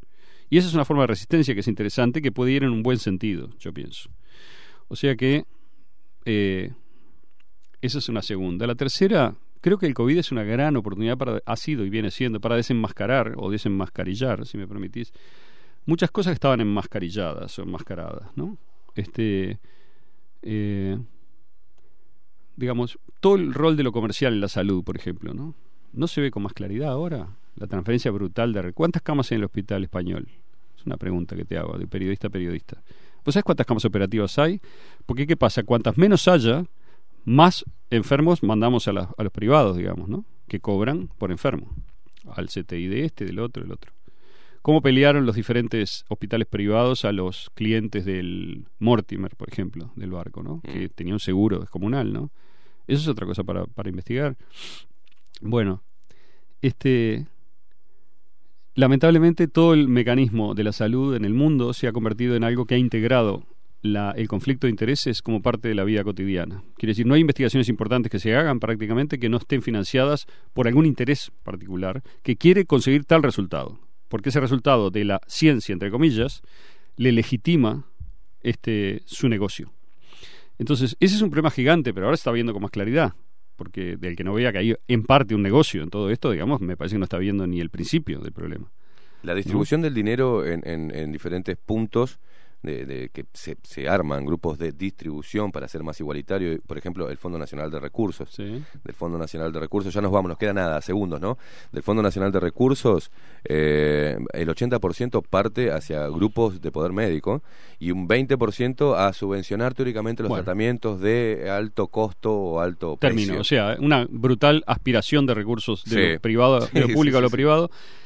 El COVID es una oportunidad para desenmascarar ideologías divisivas de todo tipo que han sido palanqueadas desde hace años. No voy a entrar en eso ahora porque no tenemos tiempo. Cinco, el COVID es una gran oportunidad para que nos encontramos y discutamos y mantengamos y hagamos crecer la tradición del verdadero pensamiento crítico entre los que estamos queriendo hacerlo, que nos estamos conociendo gracias a, a esto, ¿no? Este Mm. año, que no nos conocíamos antes, muchos. Este, y finalmente creo que es una oportunidad de buscar formas alternativas y más libres de educación también, fuera de los sistemas tradicionales, digamos, ¿no? Que creo que están seriamente comprometidos porque se vuelven como cada vez más herramientas de control, ¿no? Entonces, salir un poco de eso o control o este defenderse de lo que es un, intento de control evidente es otra oportunidad que nos da la crisis. En fin, me parece que es una oportunidad de desenmascarar todo esto y otras cosas y creo que eso es lo que estamos haciendo, ¿no? Y por eso también hay oportunidades, hay muchas más, pero estas son algunas y creo que la idea es más mostrar como por qué lado podría uno pensar esto, pero pero se puede, esto se puede desarrollar mucho más. Ahora, Siempre bueno, en, este en- punto, en- ¿no? en columnas futuras veremos cómo nos, nos enfocamos en, en aspectos más concretos, porque me parece que con esto cierro, digamos, mi, mi hablar sobre la, sobre la teoría, digamos, sobre la concepción general de lo que, de lo que está pasando. No digo que, que hayamos agotado el tema, pero es una, una no, serie- reglas generales. Es un orden, ¿verdad? Es un orden para pensar. Y bueno, y luego cada uno este, piensa, pensará todo lo contrario, lo que le parezca, digamos, ¿no? Pero siempre es bueno para pensar, tener como una suerte como de, de esquema general para ir explorándolo, digamos, ¿no? Y me parece que eso es, es importante este, estudiarlo y, y tratar de, de- de compartirlo. Aldo, yo te agradezco, como siempre, eh, como le agradezco a todos los, los que mm, se animaron a venir a, a tener su espacio también y compartir lo que saben con nosotros y con la audiencia de Bajo la Lupa. Es un placer tenerte todas las semanas. Muchas gracias a vos y a la audiencia. Señores, nos vamos con, nos quedamos sin tiempo, nos quedamos, pero esto sigue igual, vas a estar, no te vas a ir a ningún lado, ¿no? Te vamos a seguir teniendo, así que pues la gente dice como que siempre en todas las columnas quedan con ganas, y eso está bueno, quiere decir que, que le- les entretiene. Así que vamos a seguir tranquilos, gente, vamos a seguir desarrollando esto, esta columna, linda columna. Eh, eh, una última, ¿cómo llega la gente a Extramuros? O sea, ¿cómo, cómo la busca ahora? Www.extramurosrevista.org org. www. extramurosrevista.org. Perfecto. Ahí eh, entra a, a la revista Extramuros y, y lee los artículos que nosotros eh, lo hacemos y aparte el, eh, obli- Nobleza Obliga, el tema de los PCR, cuando lo trajimos en Bajo la Lupa, ya había, ya había estado circulando eh, el artículo de Extramuros y, y hace tiempo ya que me hicieron... eh, te- después te voy a hablar fuera El, micrófono, el- tengo el un artículo tuyo. por lejos más leído de, de la historia de la revista. Decenas de miles de lecturas. Señores, nos vamos. Hasta mañana. No tenemos ni más tiempo ni de despedirnos. Chau. Nos vemos mañana. Sigan prendidos a CX30 Radio Nacional. Viene donde estamos, ¿verdad, Maxi Pérez? Nosotros nos vemos mañana a partir de las 7 de la mañana para hacer esto. Eh, poner a todo el mundo bajo la lupa.